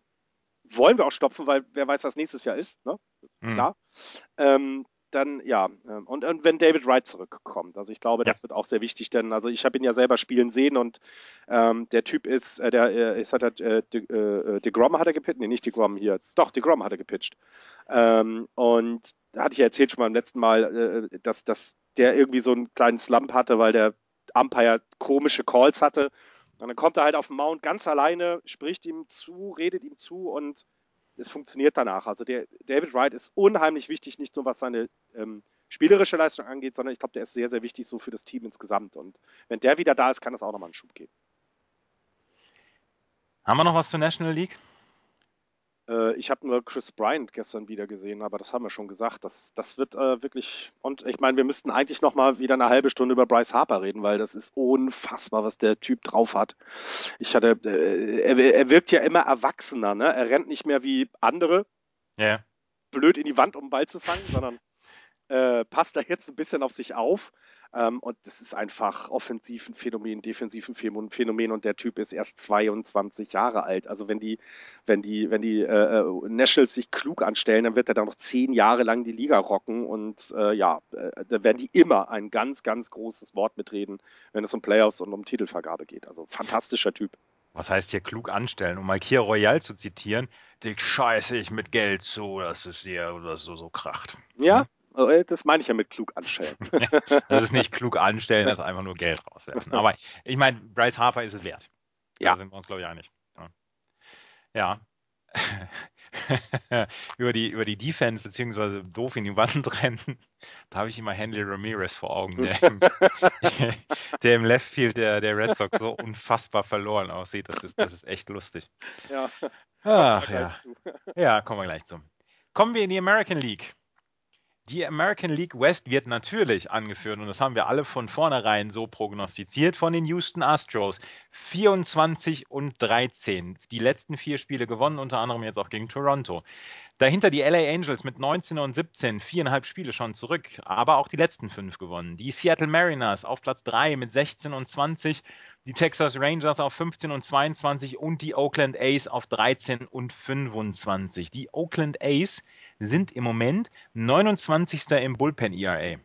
Das kommt ein bisschen natürlich zum Teil da- daher, dass der Sean Doolittle auf der DL war. Der ähm, hatte in der Preseason, also in der, im Springtraining, hatte er sich eine Verletzung zugezogen, ist seitdem auf der DL. Ähm, aber das kann ja nicht alles nur sein. Die ähm, Oakland A's haben sich immer ein ganz gutes Bullpen zusammengeschustert, nur dieses Jahr klappt es überhaupt nicht. Und sie sind jetzt schon elfeinhalb Spiele hinter den Houston Astros, beziehungsweise achteinhalb Spiele hinter dem Wildcard-Platz. Da gibt es natürlich dann jetzt im Moment die Geschichte, hm, wann fängt Billy Bean denn an, hier äh, wild um sich zu traden? Da haben wir letzte Woche schon drüber gesprochen. Scott Casimir zum Beispiel ist jemand, den man gut ähm, zu einem Team traden kann, ähm, das, äh, das das Pitching benötigt. Und da haben wir ja letzte Woche drüber schon gesprochen. Ich habe Sonny Gray gesehen im, in seinem Start gegen die Red Sox und da hat uns der eine, ein Hörer hatte gesagt, hier seht ihr doch, ähm, Sonny Gray pitcht mal wieder super und Axels Antwort war nur, du hast Coco Crisp falsch geschrieben. Was in dem Spiel Coco Crisp an Abwehr, an Defense gebracht hat, war, ähm, war bar jeder Vernunft und ich habe nur, ich habe in unserer WhatsApp-Gruppe habe ich nur geschrieben, Coco Crisp geht mir auf den Sack. ja. Aber ist jetzt noch ein, noch ein Dritter dazugekommen, der eventuell tradebar wäre, also wo, wo es vermutet wird, dass er eventuell für einen Trade zur Verfügung steht, das ist Steven Vogt. Der ist Catcher bei den, ähm, bei den äh, Oakland A's und hittet im Moment jenseits von Gut und Böse. Hat, glaube ich, ein 330er ERA, äh, Quatsch, 330er ähm, Average Ja. und ähm, bringt auch die Power mit. Und ich kenne auch ein Team, was im Moment auf der Catching-Position noch äh, Nachholbedarf hätte. Lass mich mal raten. ähm, das ist so Nordosten von England, kann das, äh, von, von äh, Amerika, kann das sein? Ja, das kann sein. Ja, okay, ich wollte es nur wissen. Aber die, die Oakland A's, Billy Bean war ja nie scheu, ähm, sein Team früh umzubauen, wenn er gesehen hat, okay, wir sind, wir sind noch nicht, wir sind nicht mehr in der Lage, hier dieses Jahr zu konkurrieren. Ich habe so ein bisschen das Gefühl, dass sie in, dieser, in diesem Jahr nicht in der Lage sein werden, zu konkurrieren. Und ich finde es sehr spannend, wann Billy Bean anfängt, hier zu traden, weil der war, der war auch nie scheu, äh, früh zu sagen, okay, wir gehen mal in die Trades rein. Ja, und zumal, also angefangen hat das ganze Jahr, letztes Jahr, ne, mit dem Trade, ne, wo er Offensive gegen Defensive getauscht hat. Äh, äh, Samacha geholt hat, war das ja. Ja. Und ja, dann ging alles in, äh, und das, das setzt sich jetzt fort, ne? Also es setzt sich jetzt einfach fort, dass der Spieler fehlt. Ähm, Samacha ist schon lange nicht mehr da. Also ist, äh, was ich vorhin sagte, dieses kurzfristig äh, sich was zu holen, scheint nicht mehr oder scheint die letzten zwei Jahre nicht mehr ganz so hinzuhauen. Und ähm, ja, zehn Spiele zurück. Man, natürlich gewinnt man äh, in, im, im Mai noch keine World Series, klar. Aber wenn du zehn Spiele weg bist, die musst du ja erstmal aufholen. Die anderen müssen ja jetzt erstmal verlieren in einer Division.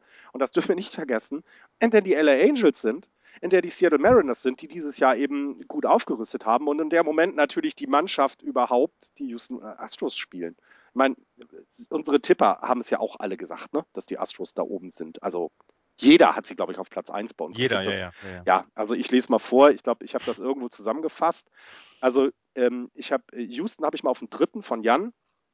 Dann immer letzter, immer letzter, vorletzter, letzter, vorletzter, vorletzter, letzter, letzter, vorletzter. Also wir haben damit gerechnet, alle. Durchgehend. Ich fand ich fand's so lustig, weil ich auch so über Jan gelästert habe, dass der die auf Platz 3 gesetzt hat. Wo ich gedacht habe, hm, der Jan, der hat doch keine Ahnung. Und zack, sind sie auf Platz 1. Ja, ja, und ich, äh, ich meine, wir kommen ja gleich in der, in, der, in der Central noch dazu, ne, mit den Minnesota Twins. Es ist, also wir haben einfach alle Ahnung bei Just Baseball und auch in der Tippgemeinde. Mhm. Grottig.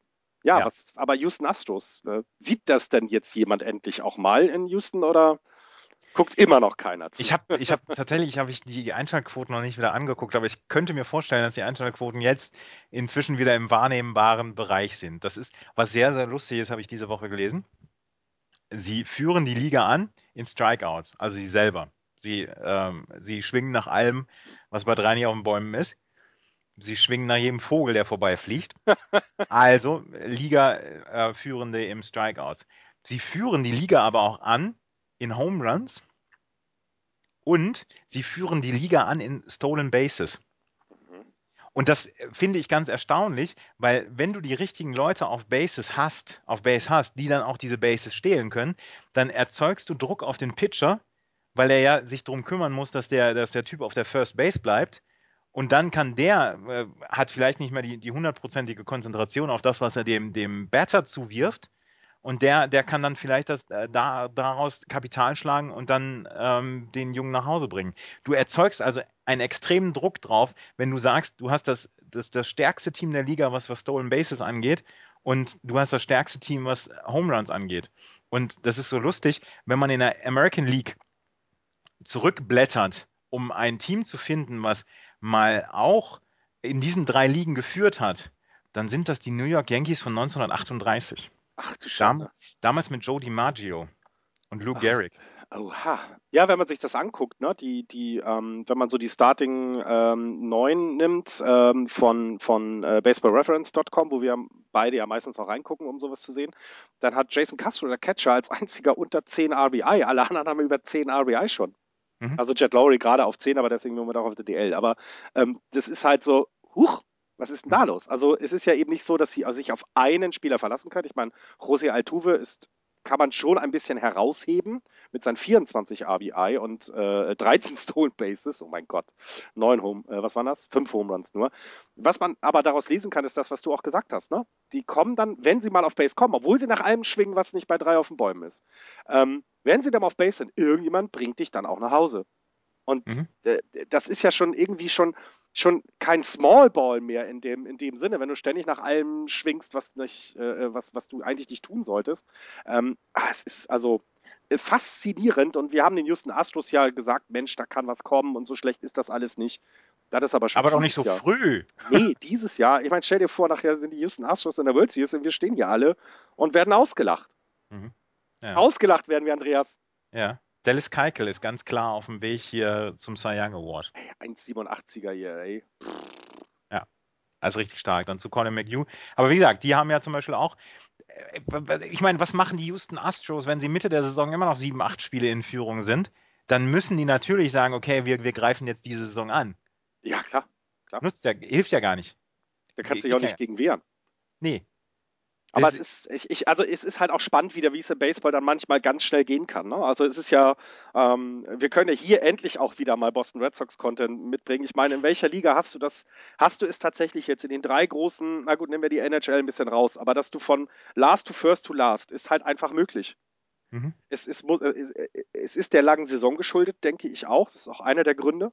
Ähm, weil du halt äh, über 162 Spiele, um Contender zu sein, musst du ja, ja, ja, du, du musst schon 90 Spiele gewinnen. Und das musst du dann halt auch jedem, musst du eigentlich ja jedes Spiel angehen, als wenn du gewinnen, dass du, dass du gewinnen möchtest. Und äh, kannst dir wenig Pausen nehmen, so richtig. Ähm, und das macht das, das macht es für mich auch so fantastisch, Baseball zu gucken. Ähm, dass jetzt plötzlich so ein Team wie die Houston Astros da die, die, die National League Central anführt, äh, äh, nee, nicht Central, Entschuldigung, West anführt, wo wir eigentlich Oakland und LA und Seattle ganz weit vorne gesehen haben. Wahnsinn. Ein, Wahnsinn. Ja. Das ist in der Tat ähm, sehr, sehr erstaunlich. Die Houston Astros haben jetzt auch Carlos Correa, ihr Top-Prospect, ist jetzt in der Triple A und durch die Double A ist der durchgewalzt. ähm, könnte eventuell auch noch zum All-Star-Break kommen äh, in, die, in die Major League. Und sie haben jetzt noch ähm, ähm den 21-jährigen Lance McCullers nach oben beordert. Und ähm, ja, dann haben sie die Toronto Blue Jays mal wieder mit drei Home Runs nach Hause geschickt. Also es ist tatsächlich sehr, sehr erstaunlich, was die Houston Astros im Moment machen. Ähm, ich finde das ja toll, äh, was, was, du gerade gesagt hast, wenn, wenn mal wieder Überraschungsteam da oben sind. Ähm, äh, es ist tatsächlich erstaunlich. Also Houston ist, ist eine erstaunliche Geschichte. Auswärts 12 und 4, zu Hause 12 und 9. Ja, ich bin sehr gespannt. Die letzten vier Spiele jetzt wieder gewonnen. Frage ist ja tatsächlich, was, äh, was Los Angeles dann macht. Ne? Ich meine, die sind jetzt schon ein paar Spiele weg, sind fünf ungefähr, ne? vier, viereinhalb, viereinhalb, genau, viereinhalb sind sie, sind sie weg. Das ist noch in, es ist noch nicht, ist noch nichts verloren. Aber die sind ja mit ganz anderen Ansprüchen in die Liga gegangen, in, in diese Saison gegangen. Und ähm, ich bin sehr gespannt, was auf der Seite dann, oder in Anaheim, muss man ja sagen, ähm, was in Anaheim dann jetzt auch Richtung Trades gemacht wird. es scheint da genug Löcher zu geben. Ähm, und ja, Geld ist dort auch vorhanden. Also ich bin sehr, sehr gespannt, wie die auf, die, äh, auf diese Houston Astros jetzt auf dem Tradingmarkt reagieren werden. Die Los Angeles Angels, da muss man sich nur die Offensivstatistik ein bisschen angucken. 134 Runs auf Platz 14 in der American League. Erst 30 Home Runs, ähm, 127 RBI, auch eher, ähm, eher unten, also drittletzter damit. Ähm, also das, das ist nicht gut, was nee. sie im Moment machen. Und auch nicht zu erwarten. Ne? Also ich meine, ja du hast, du, du hast Mike Trout in deinem Team. Äh, du hast Albert Puchol, der eine vernünftige Saison ja letztes Jahr gespielt hat, dieses Jahr so ein bisschen noch hinten ansteht.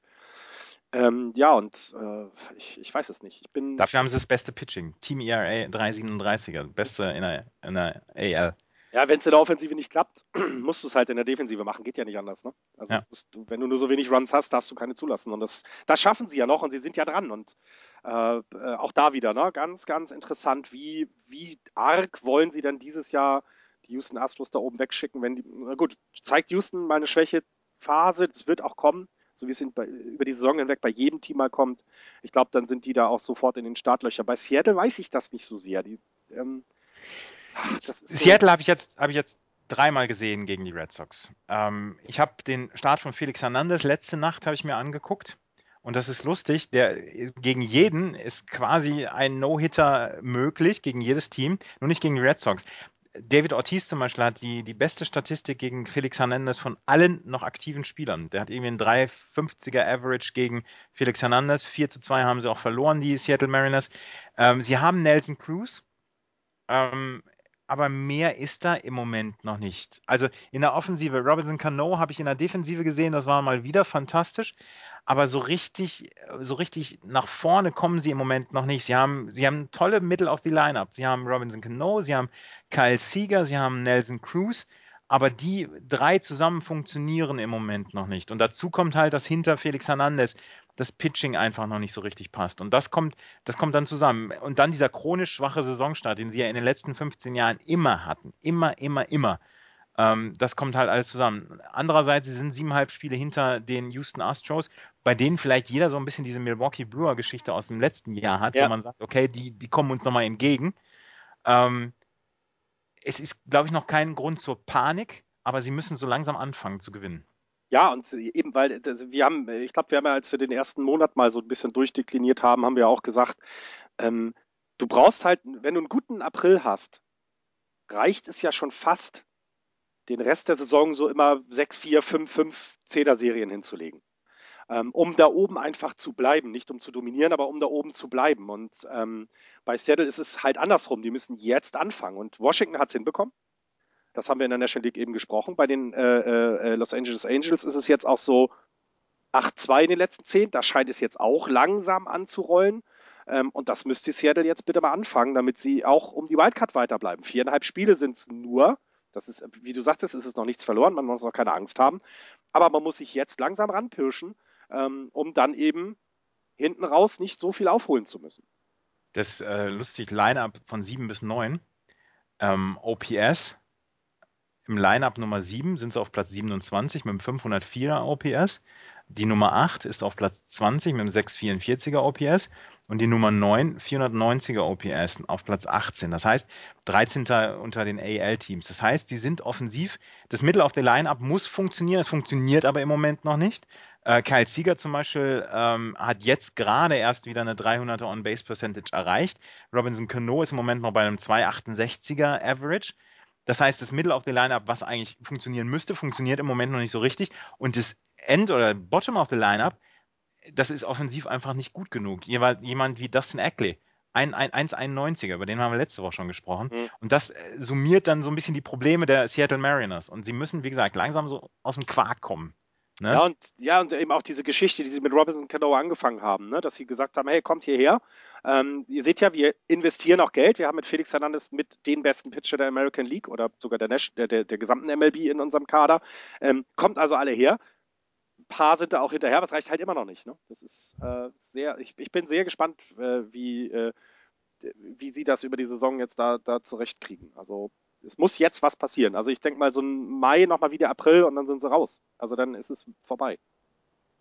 Ja, sehr, sehr ähm, interessant. Die Texas Rangers machen natürlich nur wieder über die DL so ein bisschen Schlagzeilen. Ansonsten hätte ich jetzt im Moment nichts zur ähm, AL West mehr beizutragen. Ja, doch, eine Sache könnte man noch sagen, ja. dass äh, Hamilton halt äh, so langsam auf dem, auf dem Kurs ist, dem Team wieder helfen zu können, den Los Angeles. Äh, genau, da habe ich ein Interview mit ihm gelesen. Josh Hamilton wollte mit dem Besitzer der LA Angels sprechen und das hat man ihm nicht zugestanden.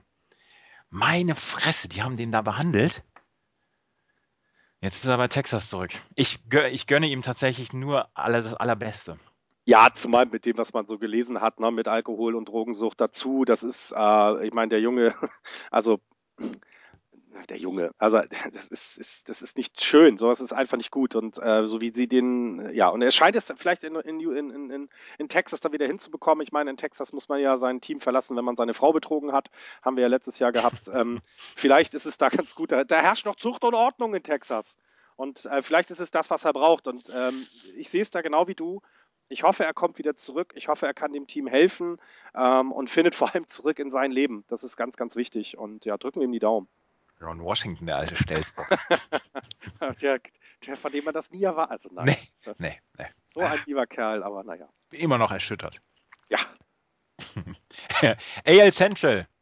Die AL Central, erster Platz Detroit Tigers 23-14, die Kansas City Royals 23-14 gleich auf, auch auf Platz 1. Dahinter die Minnesota Twins mit 21 und 16, auch etwas, was wir komplett alle erwartet haben. Dann die Chicago White Sox mit 16 und 17 und am Ende die Cleveland Indians mit 14 und 21. Und letzte Woche im Podcast haben wir darüber sinniert, wie Corey Kluber denn im Moment drauf ist und dass er die ersten sieben Starts alle verloren hat. Corey Kluber hat uns dann eine Hörer-E-Mail geschrieben, hat gesagt, Mensch, ich habe eure Sendung gehört und ihr habt ja recht und so und ich versuche mein Bestes zu machen. Und was hat er dann hingelegt? Unglaublich. Was hat er denn hingelegt? 18 Strikeouts? In einem hm? Spiel wohlgemerkt, ne? In einem Spiel.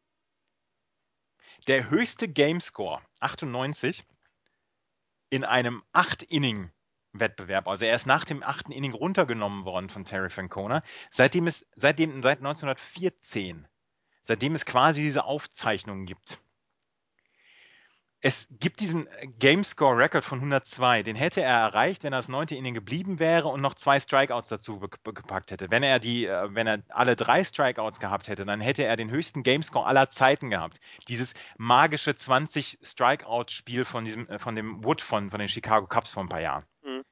Was für eine Leistung, nachdem er, nachdem er tatsächlich die ersten Starts wirklich in den Sand gesetzt hat.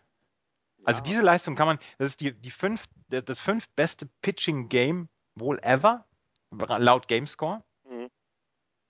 Und Terry Francona hat ihn nach dem achten Inning runtergenommen. Das ist lustig, dass man ihm diesen Rekord nicht zugestanden hat oder versucht hat, diesen Rekord zuzustehen. Aber es war ein enges Spiel. Es stand, glaube ich, 2-0 zu dem Zeitpunkt.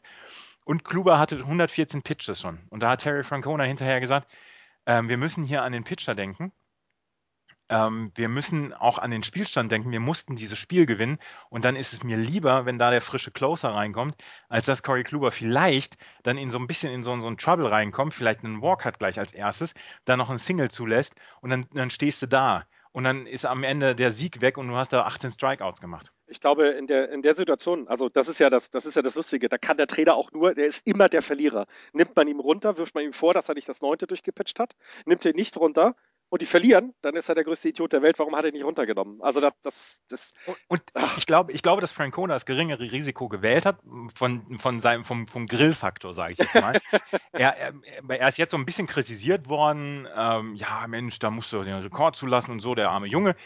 Wenn das Spiel in, äh, wenn das Spiel in die Büchse gegangen wäre, dann hätten sie ihn erstmal die nächsten Wochen gegrillt. Das Aber kannst du nicht machen, viel zu lange auf dem Feld gelassen, 114 Pitches. Hm? Ja, aber er, er, konnte nur verlieren und hat den Weg des geringsten Widerstandes gewählt. Und gut, die haben ja auch gewonnen. Das war dann sein erster Sieg, glaube ich, ne? Ja, das war, war sein erster Sieg. muss man mhm. sich mal vorstellen. Das Cy Young Award äh, nach, nach acht Spielen kriegt er seinen ersten Sieg. Ähm, zeigt so ein bisschen aber auch, dass Cleveland noch nicht das äh, verspricht, was viele, viele ja erwartet haben. Ja, nee. Also, aber wie gesagt, also Corey Kluber, Junge, Junge, Junge.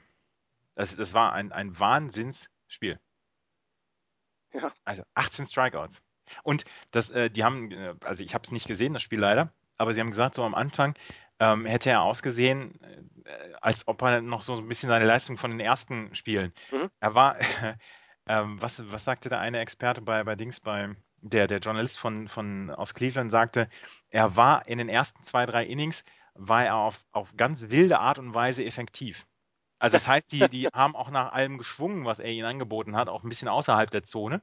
Und damit kam er zu den ersten Strikeouts. Und dann hat er, hat er sich gesettelt und dann auf einmal Lights out. Ja, aber. Lights ähm, out. Es, es, ist ja dann auch, es ist ja, es ist ja manchmal, äh, es, ist, es klingt auch wieder so nach Küchenpsychologie, aber vielleicht ist es genau das Spiel, ne, wo er das Momentum hat, was ihn jetzt zu der Leistung wieder äh, befähigt, die er letztes Jahr hatte. Und ich meine, er hat den Cy Young Award gewonnen. Entschuldigung. Ja, kann, kann durchaus sein. Ja, er kann das, ne? Also ist ja, ja nicht klar. so, dass das nicht kann. Und äh, ja, es äh, würde Cleveland ja auch mal helfen, ne?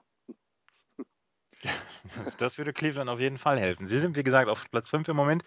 Äh, kurz davor die Chicago White Sox. Wie gesagt, vier Spiele in Folge gewonnen. Und ähm, unser Hörer Clemens war ganz, ganz begeistert, dass er jetzt mal endlich wieder eine Vier-Spiele-Siegeserie bei den Chicago White Sox hatte. Ähm, Aber er muss ja auch anerkennen, unser Hörer, dass es nicht unbedingt das ist, was man von den Sox dieses Jahr so erwartet hat. Also auch da, neben Cleveland, finde ich so ein bisschen, Enttäuschung ist früh, aber sind jetzt fünf Spiele äh, hinter Detroit und Kansas City. Sie sind drei Spiele aus dem Wildcard-Rennen raus. Das sieht noch gut aus. Das ist lustig, ähm, entschuldige bitte mal gerade. Der Clemens hat gar nicht über die White Sox geredet. Ich nee, der nach, über die Cups. Der hat über die Cups geredet, ja, aber die White Sox haben jetzt auch viermal hintereinander ja. gewonnen. Aber wir das wissen ja, dass er, dass er äh, White Sox-Fan ist. Also, ja, genau, deswegen habe ich das überlesen. Ja, aber auch da äh, ist, ist bei den White Sox passt es auch noch nicht. Ne? Also äh, können wir das vielleicht so ein bisschen dasselbe sagen, was wir gerade über Cleveland gesagt haben. Sehr hohe Erwartungen. Die White Sox haben viel getan in der Offseason und so richtig.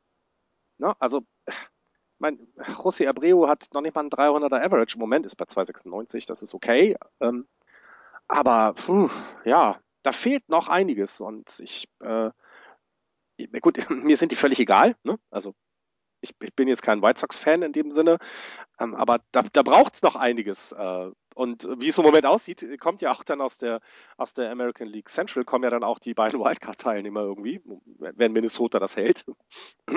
naja. Da muss man, da muss man einiges tun. Ja. Ähm, ähm, da gibt es noch eine andere Geschichte über die Chicago White Sox.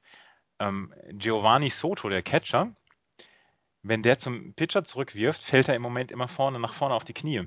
Und man vermutet, dass er vielleicht das, das Werferjips hat, worüber man ja auch bei John Lester von den Cubs ähm, so ein bisschen rätselt, weil der ja nicht zum First Baseman werfen kann.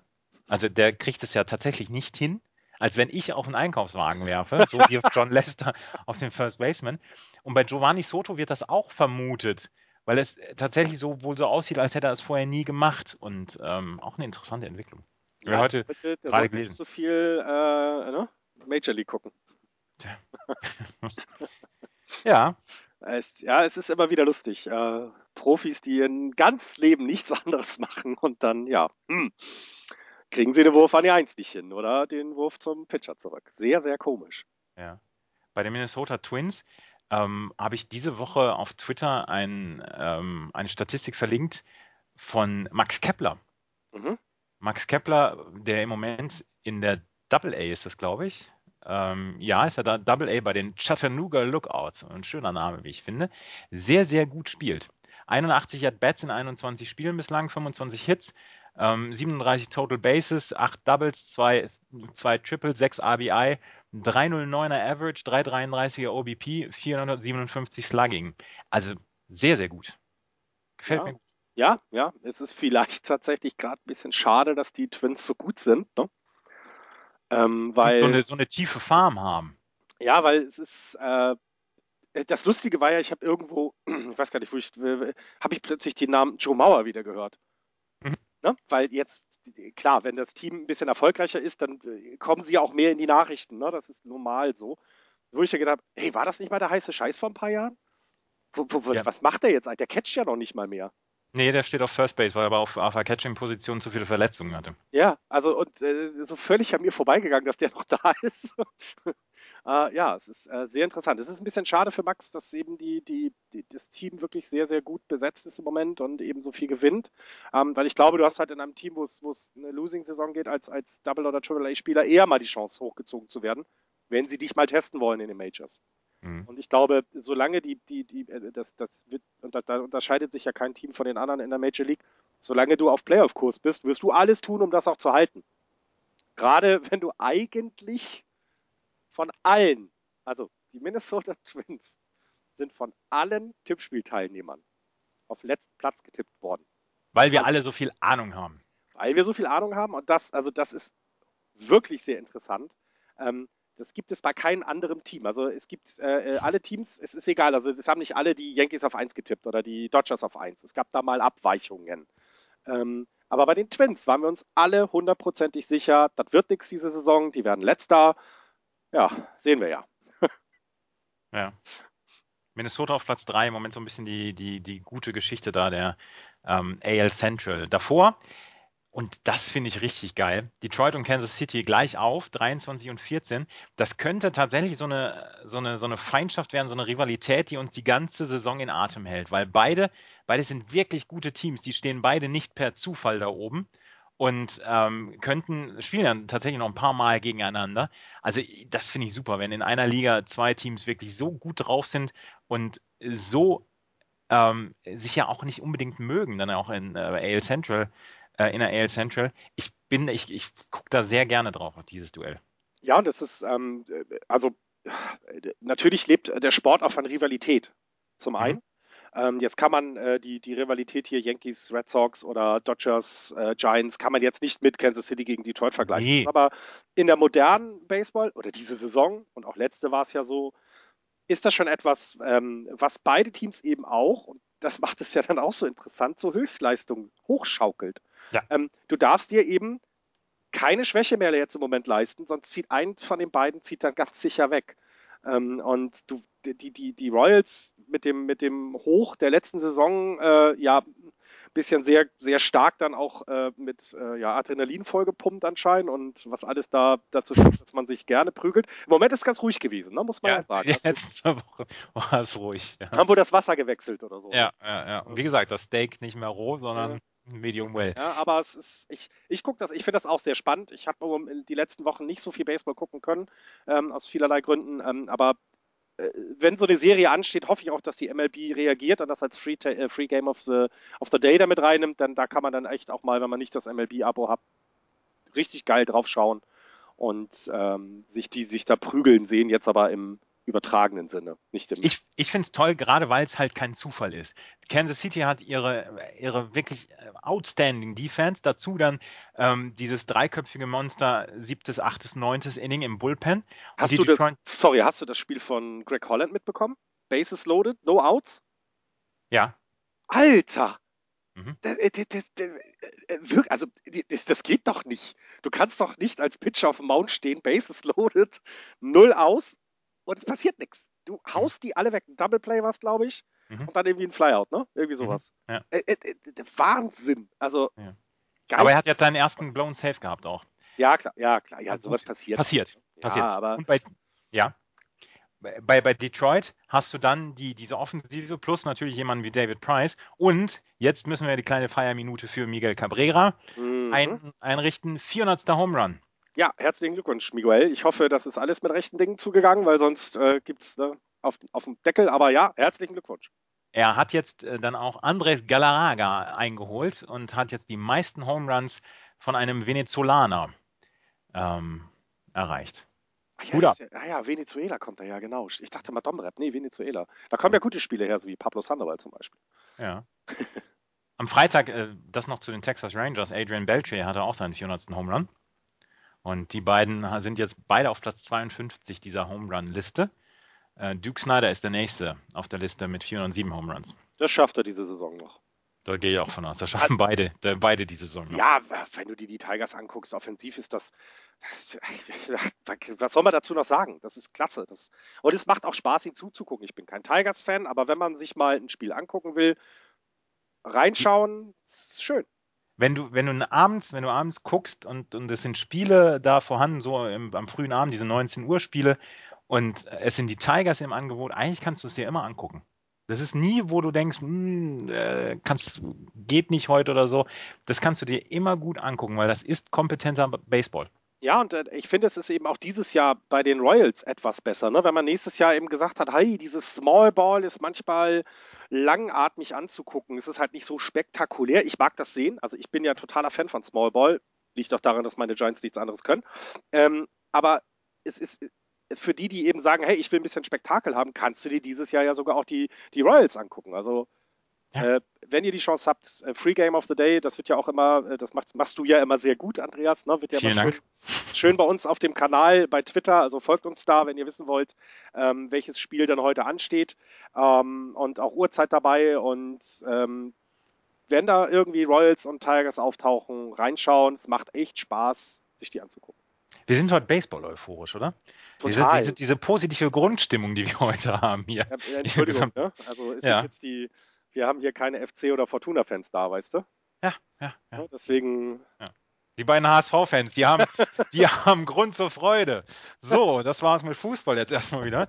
Wir kommen zur AL East und ihr Ungläubigen, die alle geskippt habt, weil ihr gedacht habt, hm, die AL East als erstes, die interessiert mich nicht, ich gehe, skippe mal nach ganz hinten. Blödsinn. Jetzt kommen wir herzlich zur AL East. willkommen. Herzlich willkommen zur AL East. Die AL East wird angeführt von den New York Yankees, 22 Ge- Siege, 16 Niederlagen. Dahinter die Tampa Bay Rays, ah, 20 und 18. Dahinter die Boston Red Sox, 18 und 19. Die Toronto Blue Jays mit 17 und 21. Und die Baltimore Orioles im Moment auf dem letzten Platz 15 und 19. Ähm, Wo fangen wir wir an? denn bei den Yankees an? Bei den Yankees fangen wir damit an, dass Masahiro Tanaka seine letzte Bullpen-Session hinter sich hat, hatte, äh, ohne Schmerzen hinter sich gebracht hat, 35 Pitches und ähm, jetzt morgen, also am Montag nochmal eine letzte, nein, seine vorletzte Bullpen-Session verlief ordentlich, seine letzte wird morgen stattfinden und äh, also am Montag und am Donnerstag wird er wohl seinen ersten Minor League Start haben in der AAA. Ähm, und es sieht im Moment sehr, sehr gut aus. Also Hoffnung für die New York Yankees. Ähm, Wieso brauchen die denn gerade Hoffnung? die brauchen keine Hoffnung, aber mit Masahiro Tanaka ist natürlich das, ähm, das, das Feld noch besser. Außerdem ähm, kommt Chris Capiano wieder, der ähm, seit dem 11. März auf der DL war, hat die ersten 38 Spiele verpasst und wird jetzt heute, also am Sonntag, gegen die Royals pitchen. Ähm, also an der Pitching-Front kommt wieder was. Dazu, CC Sabathia pitcht ordentlich, sage ich jetzt mal. Wir haben, in, ich weiß noch ganz genau, in der Preview haben wir gesagt, ähm, wenn, wenn, den, wenn den Verantwortlichen von den New York Yankees jemand sagt, okay, ihr bekommt von CC Sabathia dieses Jahr 200 Innings, vielleicht mit einem 5, 5er ERA, dann schlagen die sofort ein. Und er ist jetzt bei einem 4,67er ERA, glaube ich, aber pitcht ordentlich. Und ich glaube, mehr verlangen die Yankees im Moment noch gar nicht von ihm. Er muss Innings äh, weghauen, also er muss Innings fressen. Und äh, wenn er dann gewinnt, ist das ein gutes Nebenprodukt. Ansonsten, ja, er hält die Yankees immer im Spiel und sie sind im Moment auf Platz 1. Und dann dieser unsägliche Alex Rodriguez kommt von der DH-Position und Haut beim Trifft. 664. Home Run aus dem Park. ja, an Willie Mays Hayes vorbei. Äh, Das, äh, also, ach, äh, also, äh, das Hey Hey Kid ist halt so freundlich und hat ihm auch gratuliert dazu. ja, Ähm, ja, also ich kriege das ja nur mit, weil er halt ne, bei den Giants lange Zeit war, zwar noch zur New York-Zeit dann am Anfang und dann nachher erst bei San Francisco sozusagen, aber es ist halt, er, er gratuliert ihm zu sowas und niemand, niemand auf diesem Planeten traut sich auszusprechen, was alle im Hinterkopf haben. Äh, das war doch alles unter Doping, ey, das kannst du doch, weißt Ja. du, niemand redet über Barry Bonds in den offiziellen Statistiken, ich meine, ne, der hat die meisten Home Runs geschlagen. Aber das war halt unter Doping-Einfluss. Und jetzt bei Alex Rodriguez, der, Rodriguez ist der Einzige, der das macht. Äh, äh, José Posada? Jorge? Jorge. Jorge Jorge. Posada. Der dann sagt, hey, ich würde diesen Rekord einfach streichen. Das ist nicht mit, wenn jemand dopt, ist es nicht gut. Das ist der Einzige. Und ich meine, das waren Teamkollegen, ne? Mhm. Das finde ich halt total schade. Ich hatte irgendwie ein Interview mit Posada gehört und äh, das ist ein sehr interessanter Typ, muss ich sagen. Mhm. Ähm, und ja, der Einzige, Das- der es sagt. Das ist ja, das ist ja auch eine interessante Mannschaft gewesen, so in den Nullerjahren, beziehungsweise Ende der Nullerjahre mit, mit Hideki Matsui noch und ähm, Derek Jeter, Rodriguez, Posada. Da ist bestimmt auch abgegangen zwischendurch. Ja, Es sind ja ganz viele Alpha-Männchen gewesen. Ja, und vor allen Dingen äh, haben die sich sehr viele billige Fragen. Was? Nein, ich habe was? war- Ja, was? ich hab nichts. Hier kam nichts. Ja, und was halt, ähm, was halt, und dann wieder, und jetzt, und dann, das weißt du, jetzt fange ich an, Alex Rodriguez zu verteidigen. Nee. Weil, naja, auf die Reaktion, also auf das, was, was Jorge Posada, ge- Jorge Posada gesagt hat. Wie hat Alex Rodriguez darauf reagiert? Er hat diesen Spieler die ganze Zeit gelobt. Er hat gesagt, das ist immer ein toller Teamkollege gewesen. Ich habe sehr gerne mit ihm zusammengespielt. Das heißt, er hält sich komplett aus sowas raus. Er stellt sich an Base, schlägt die Bälle aus dem Stadion und mehr macht er nicht. Das muss man ihm tatsächlich ein bisschen zugute halten, oder? Und ihm ist ganz schlecht von der ganzen Kreide, die er gefressen hat in den letzten Wochen. Ja, oder? Muss doch so sein. Ich meine, was haben Er wir eigentlich nicht, er, erwartet? kann doch, er kann doch gar nicht anders reagieren.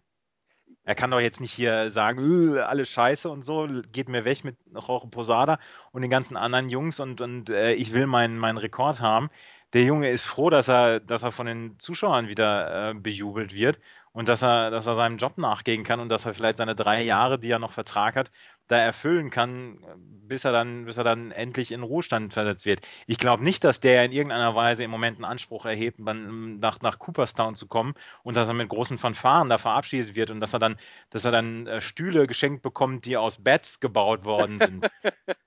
glaube ich nicht. Ja, klar, aber es ist halt, ah, weißt du, ah, es ist A-Rod. Wir haben uns noch viel mehr erwartet. Nicht diese gute sportliche Leistung, sondern wir haben uns viel Ja, Theater erwartet. Tatsächlich, ja. Ich meine, frag mal Axel vor der Saison, als wir über die Yankees gesprochen haben, da hat er sich schon angefangen tot zu lachen, weil es endlich losgeht wieder mit A-Rod. Endlich kriegen wir wieder Stoff für unsere Sendung. Mhm. Jetzt müssen wir über seine blöden sportlichen Leistungen reden. Am schlimmsten sind enttäuschte Erwartungen und die Ja. Yankees äh, enttäuschen die Erwartungen äh, in vielfältiger Art und Weise. Sie spielen dazu auch noch gut. Chase Hadley, der gut spielt. Der Einzige, der im Moment so ein bisschen Sorge macht, ist Stephen Drew.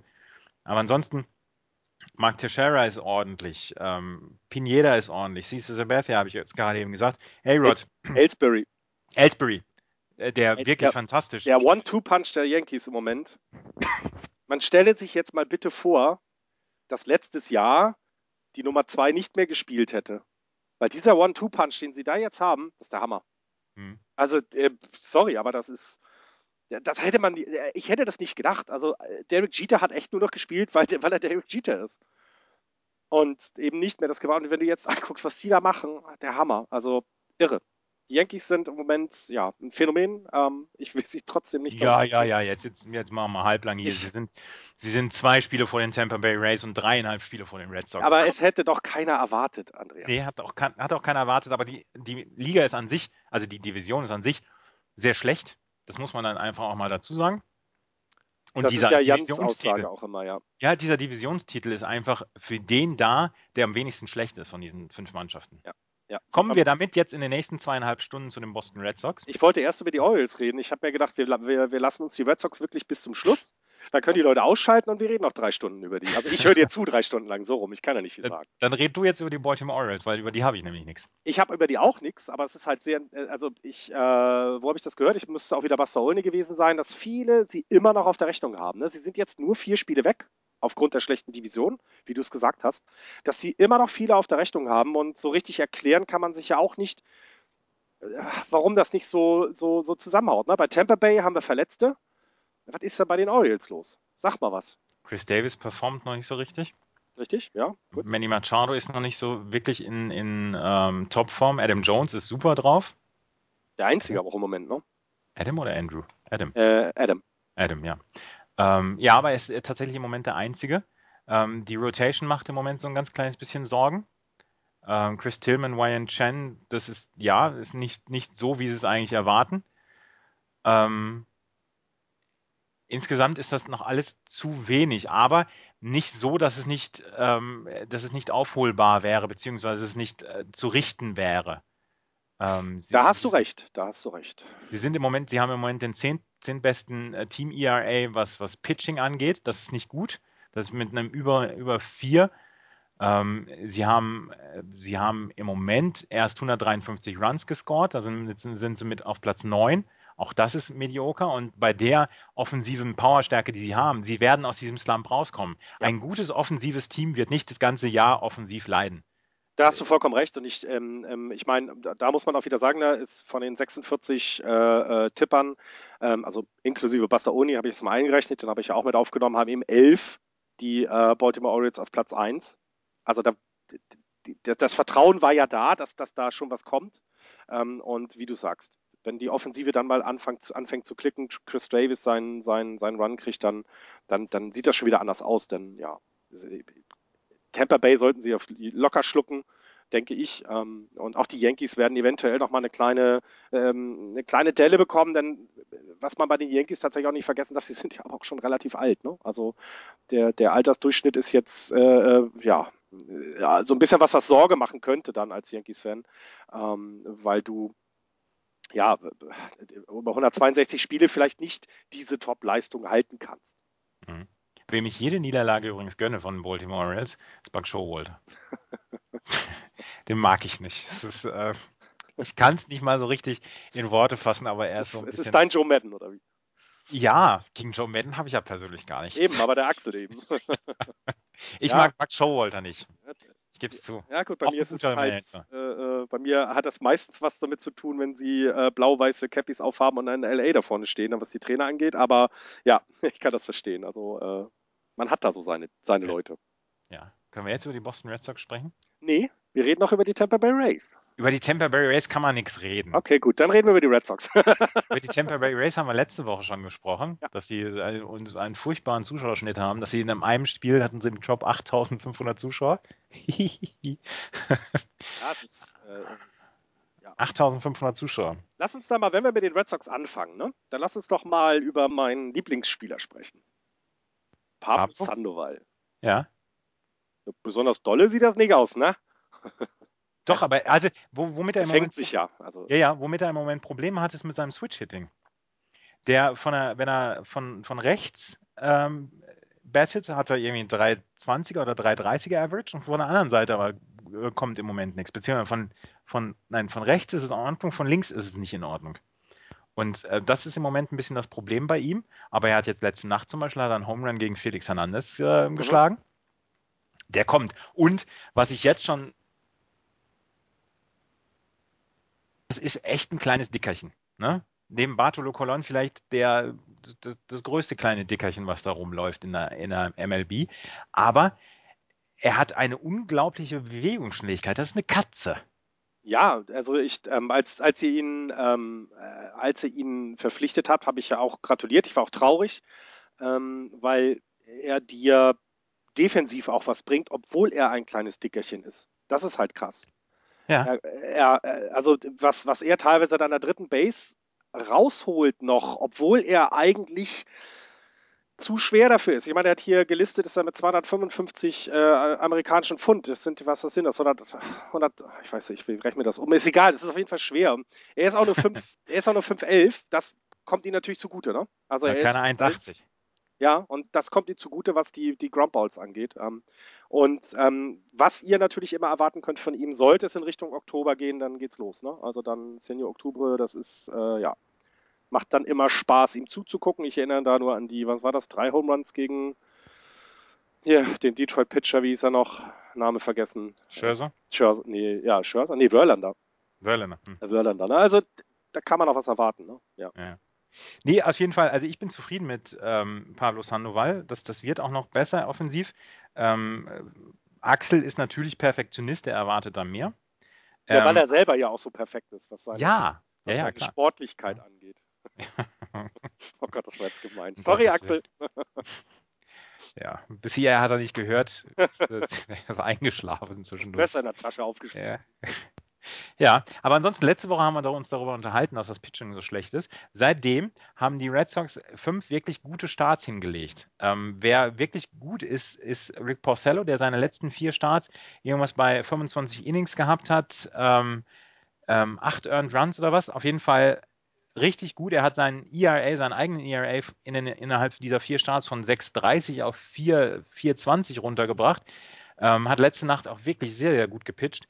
Und das war etwas, was Mut gemacht hat. Was sehr lustig war, war der Start von Wade Miley in dieser Woche, der so ein bisschen im Kreuzfeuer oder im, im, im Kreuzfeuer der Kritik stand. Der hat einen Start hingelegt, wo er in jedem Inning Leute auf Base gelassen hat und in jedem Inning irgendwie wieder rausgekommen ist, durch teils wirklich krude Geschichten. Ähm, auch der hatte einen Start, der ihm vielleicht ein bisschen Selbstvertrauen geben sollte. Die Red Sox, trotz all dieser Probleme, die sie hatten jetzt im ersten Monat, beziehungsweise in den ersten anderthalb Monate, sind dreieinhalb Spiele hinter der Divisionsspitze. Von daher, da ist alles in Ordnung im Moment. Ja, Ernsthaft? das, aber das, das, ja, klar, das ist, das denke ich auch. Und wir haben ja bei den anderen Teams genauso gesagt, es ist eben auch der Schwäche dieser American League East äh, äh, geschuldet, dass du da im Rennen bleibst. Was halt sehr lustig ist, dass sie halt dreieinhalb Spiele hinter den, ähm, hinter den Yankees zurück sind, aber nur drei hinter der Wildcard. Daran sieht man schon, huch, so doll ist es nicht da oben. ja, ja, genau. Das genau. ist sehr interessant. Du musst, du musst Divisionssieger wahrscheinlich werden in der American League East, um in die Playoffs zu kommen. Also Ähm, gehen wir mal ja. davon aus, dass Houston das nicht so durchhält. Ne? Also, lass Mhm. uns das mal so sagen. Das heißt, irgendwie die Angels, vielleicht auch die Mariners, die werden sich dann noch ordentlich die, die Sieg, da werden, dann werden noch ordentlich Sieger eingefahren. Detroit und Kansas schaukeln sich hoch. Ob Minnesota das so hält, weiß ich nicht. Aber du, an denen kommst du dann jetzt schon mal gar nicht vorbei. Ja, genau. Deswegen, ich glaube auch, dass, ähm, dass du Divisionssieger werden musst. Und ähm, sie sind, wie gesagt, im Moment nur dreieinhalb Spiele hinten. Sie werden sich noch in der Pitching-Position verstärken. Das ist, das ist in Stein gemeißelt. Da, da brauchen wir überhaupt nicht drüber sprechen. Ähm, die, dies, das Farmsystem der Boston Red Sox ist so, so tief mit wirklich guten Leute, Leuten, dass da noch einiges passieren wird im Laufe dieser Saison.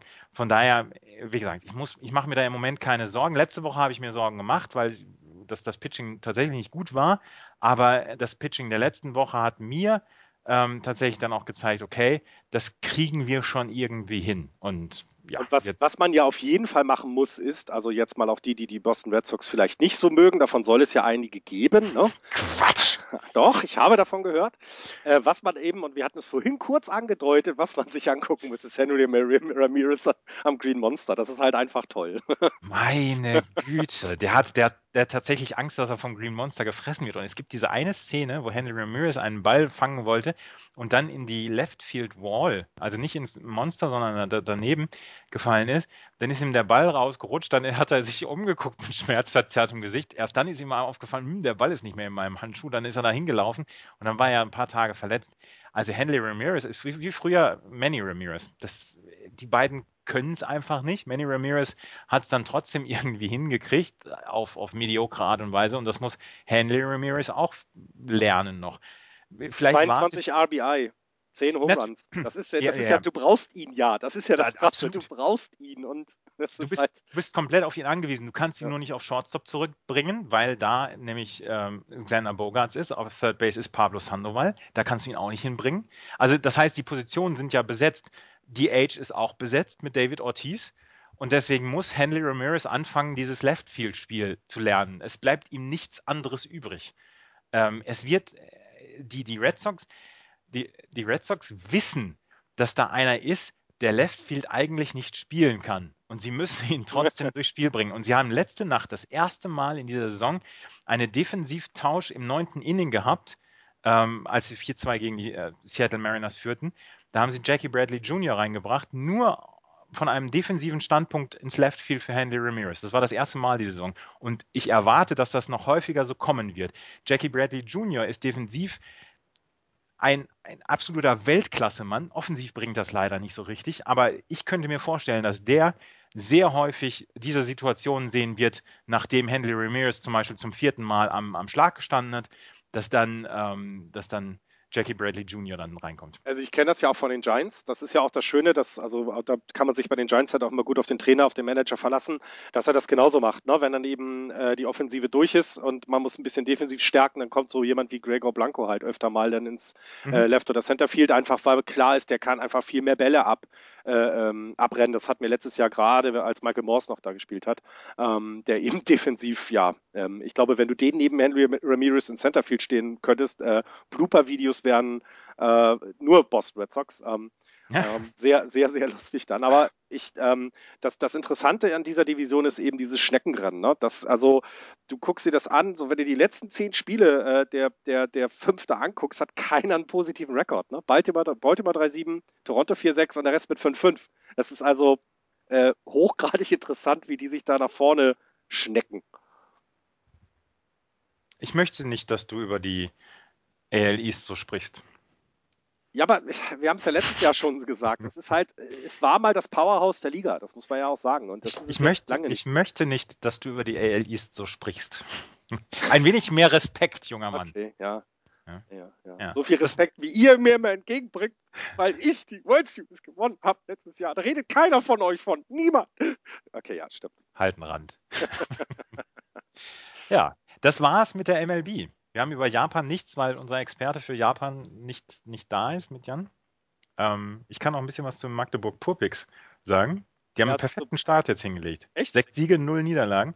Sie haben ihre zwei Spiele bei den Leipzig Wallbreakers mit 28 zu 5 und 20 zu 8 gewonnen. Das ist mal offensives Powerhouse. Ja, wenn ja. die in der American League East spielen würden, würden sie wahrscheinlich die Liga anführen. Um den Divisionssieg mitspielen. Ne? Ja. Ja. Wir müssen unbedingt mal nach Magdeburg. ja, finde ich auch. Ja, ja. aus der Bundesliga habe ich leider auch nichts. Ich habe, äh, wie vorhin schon erwähnt, sehr wenig Baseball geguckt, diese, ähm, diese, diese letzten zwei Wochen. Leider, aber ähm, auch aus der Bundesliga nicht. Ich hatte nur irgendwie gesehen, dass die Hamburg Steelers mal wieder gewonnen hatten ähm, und dass Köln so ein bisschen äh, schlecht gestartet ist und H wieder an die Playoff-Plätze rankommt. So, das ja. ist so das, was ich, was ich so ein bisschen in Erinnerung habe. Ähm, von dem, was da in Deutschland passiert. Gut. Dann werden wir nicht weiter mehr darüber berichten, sondern beschließen die Sendung für heute. Beim nächsten Mal wieder hoffentlich zu viert. Ähm, das wird dann eine Pfingstsendung sein. Ob es Pfingstsonntag oder Pfingstmontag äh, kommt, wissen wir bis dato noch nicht. Ähm, aber wir werden die nächste Sendung auf jeden Fall nächste Woche bringen. Bis dahin freut euch auf eine Woche Baseball, auf eine Woche tollen Baseball und bis zum nächsten Mal. Auf Wiederhören. Tschüss.